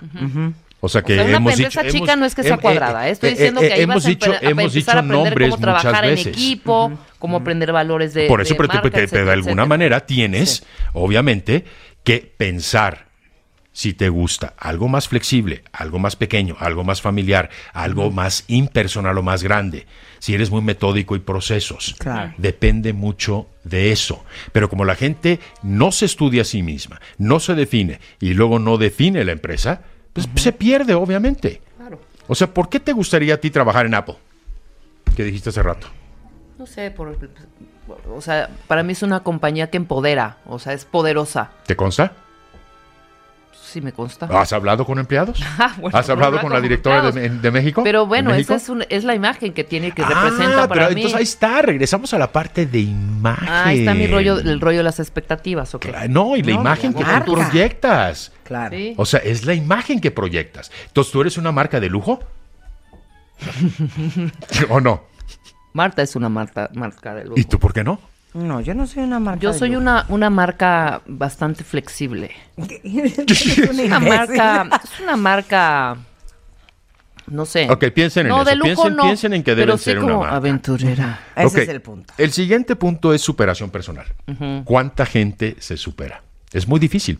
Dicen que volverte adulto duele. Ajá. Pero en inglés es un poquito más asertivo. A ver, Marta, ayúdame a otro día vi traducirlo. un meme que decía, do not become an adult. It's a trap. ¿Sí? Claro. Porque en inglés es, que no me gusta Ajá. mucho usar anglicismos, pero ayúdame a traducir, growing up hurts. Sí, crecer duele. Eso, crecer Crecer duele. Entonces la gente prefiere no superarse. Hay mucha gente que dice que si tú le preguntas, ¿te gustaría ocupar la dirección general algún día? Te dicen que no. Dice, no, no, no, qué estre- estresante. Claro. Y además más chamba. Válido totalmente. Hay gente que no está Tienes que ser una persona que precios. te reinventas y estás en desarrollo y en movimiento y en evolución continuamente. De acuerdo. Punto cuatro, rapidez y continuidad de aprendizaje. Actualizarte, Sí. tendencias, adaptarte a los cambios en el mercado. Acabamos de hablar, y es meramente un ejemplo, tendrán su propia estrategia, pero ahí es donde se han rezagado muchas empresas. Apple ya no ha sacado innovación. IBM se sintió una empresa muy poderosa en su momento y le comieron el mandado desde PC, servidores y soluciones y demás. Entonces, la gente que no aprende es porque es arrogante. Sí. Yo ya no tengo nada más que aprender. Todo es un aprendizaje. Claro. Tanto la parte de competencias gerenciales como de habilidades humanas como de habilidades técnicas. El quinto punto es elemental y le llamo desprogramarte y reprogramarte. Ok. ¿Cuál es el temor de o sea, muchas? desaprender. No, programarte. Ok. desprogramarte y reprogramarte. ¿Cuál es la preocupación de muchas empresas cuando una persona, porque tú dices, oye, pues entonces ahí es una situación de dilema que le llaman catch 22 en inglés, ¿ok? que si llevo poco tiempo en las empresas soy inestable y si llevo mucho tiempo entonces no soy adaptable. Sí. Ah, bueno, es que hay, hay que, enten- que entender lo que pasa. Cuando tú contratas a alguien que lleva 5 o 10 años en una empresa, ya trae el chip de esa empresa. La metodología, las palabras, el estilo. Y mi temor es que tú vas a querer venir a imponer la forma en que trabajabas a mi empresa. Las empresas sí te programan, esto sí es cierto. Intencionalmente, pero no con malicia, sino para que aprendas la forma de hacer el trabajo. Entonces tuve un cliente que lo despiden de una embotelladora. Una Una persona muy arrogante y le tardó seis meses aprender a ser humilde. Después de eso consigue trabajo en una empresa química, las dos multinacionales. Y se la pasaba, porque esto me lo contó un amigo que me recomendó, el primer cliente, todo el día diciendo, en la embotelladora lo hacíamos de esta manera. Sí, pero ya no estás allá, estás en la química. Es que allá eh, de alguna manera lo establecíamos de esta manera, sí, pero ya no estás. Yo, por ejemplo, le digo a mis clientes cuando llegan, Sí. y casi siempre llevan una carpeta de la compañía, Sí. para la cual ya no trabajan. Entonces les digo, ¿quieres que esa carpeta me la tires a la basura? Y no la quiero volver a ver. Híjole. Porque tienes continuamente esa marca ya o esa empresa metida. Entonces tienes que desprogramar para reprogramar. Entonces le dije a una clienta que trabajaba en una automotriz de coches de lujo. Y ella traía uno. Le dije, quiero que me vendas mañana tu coche. Me dijo, estás loco. Le dije, bueno, entonces vas a seguir enganchada con esa marca y con esa empresa y viviendo en el pasado. ¿Y entonces qué hizo? No lo vendió, pero ahí sigue enganchada. Y cada vez que la veo, me habla de su trauma, de su salida de esa empresa. Por ejemplo, una recomendación que alguna vez me dio la mamá de una persona. Cuando te divorcias, lo primero que haces como mujer, quítate el apellido del marido. Totalmente. Es una forma de deslindarte. Sí, claro. Es ese tipo de cosas, ¿no? El punto 6 que muchas empresas se quejan ahora de, de la gente joven, principalmente, y de personalidades que son muy introvertidas, es haz valer tu opinión. No te quedes callado. O te quedas callado y te estancas, o haces valer tu opinión y te arriesgas. Entonces, la gente dice, mejor no voy a decir nada porque no voy a hacer olas, Claro. para qué hacer ruido, yo no voy a ser el revolucionario y no sé cuánto, y entonces mejor voy a ser obediente. En algún momento te van a correr. Tú sabes en personalidades quiénes son las personas que primero corren las empresas. Qué fuerte. Tengo miedo de, de escuchar la respuesta de eso. ¿Qué? ¿Quién? O sea, vamos a suponer que tú vas a correr un grupo de personas o tienes que reducir tu equipo de trabajo en 20%. Ok. Sí. ¿Quiénes son las personas o las personalidades que primero corres? Dios santísimo. Híjole. Piensa un poquito la consecuencia de despedir a una persona, por ahí va. Pues seguramente los más tibios. Los más tímidos, los más callados, porque no te van a decir nada. Esos son los que se van. Entonces, o te quedas callado y te estancas, o haces valer tu opinión y te arriesgas. Ahora, si es una empresa donde no se hace valer la opinión y tú eres muy opinionado, no entres, obviamente. Y tus opiniones deben estar fundamentadas. No te pases diciendo no estoy de acuerdo, ¿por qué no? No sé, pero no estoy de acuerdo. O sea, emite tu opinión, eso es importantísimo. O sea, si tú no haces valer tu palabra, entonces nadie más te la va a apreciar. Siete, clave, demostrar que eres un líder. ¿Y eso cómo? ¿Tú eres una líder o Pues lideresa? sí, pero eso yo creo que parte es un, es un tema de personalidad también, ¿no? Sí, pero yo no conozco tu personalidad. O sea, lo puedo sacar a través de reactivos en exámenes psicométricos. Pero ¿cómo sé yo si eres o no una líder? Ujú. ¿Ok? ¿Y cómo Entonces muy importante pensar eso. O sea, ¿y qué tipo de liderazgo eres? Mi recomendación, estudien los diferentes tipos de liderazgo, identifíquense con algunos y hagan remembranza para ver si son o no líderes. Sensacional. Hay Muy mucho, bien, hay mucho Roberto, más material en el tintero, pero... de verdad. Sí, ¿Sabes qué, Roberto? Nos gustó muchísimo. Estamos bien contentas. perfecto. y los también. cuentavientes, por lo que veo en Twitter, también. Muy, muy. Me ok, encanta. si quieren aprender todo esto, si quieren ser la persona que los reclutadores andan buscando, si quieren encontrar el trabajo de sus sueños, ahí les va el teléfono del tiburón de baile. 52 94 17 77, repito, 52 94 17 77, o pueden escribir a informes arroba robertodebaile.net. punto net. Sensacional. Muchísimas gracias. Prepárense, conozcan. Un placer tenerte acá. Igualmente. Con esto nos Saludos vamos, cuentavientes. Pero, anuncios parroquiales, cuentavientes. A ver, ¿no les pasa que le meten al gimnasio, toman todas las clases que pueden, son bastante constantes en su rutina de ejercicio y al final sienten que la lonjita no baja?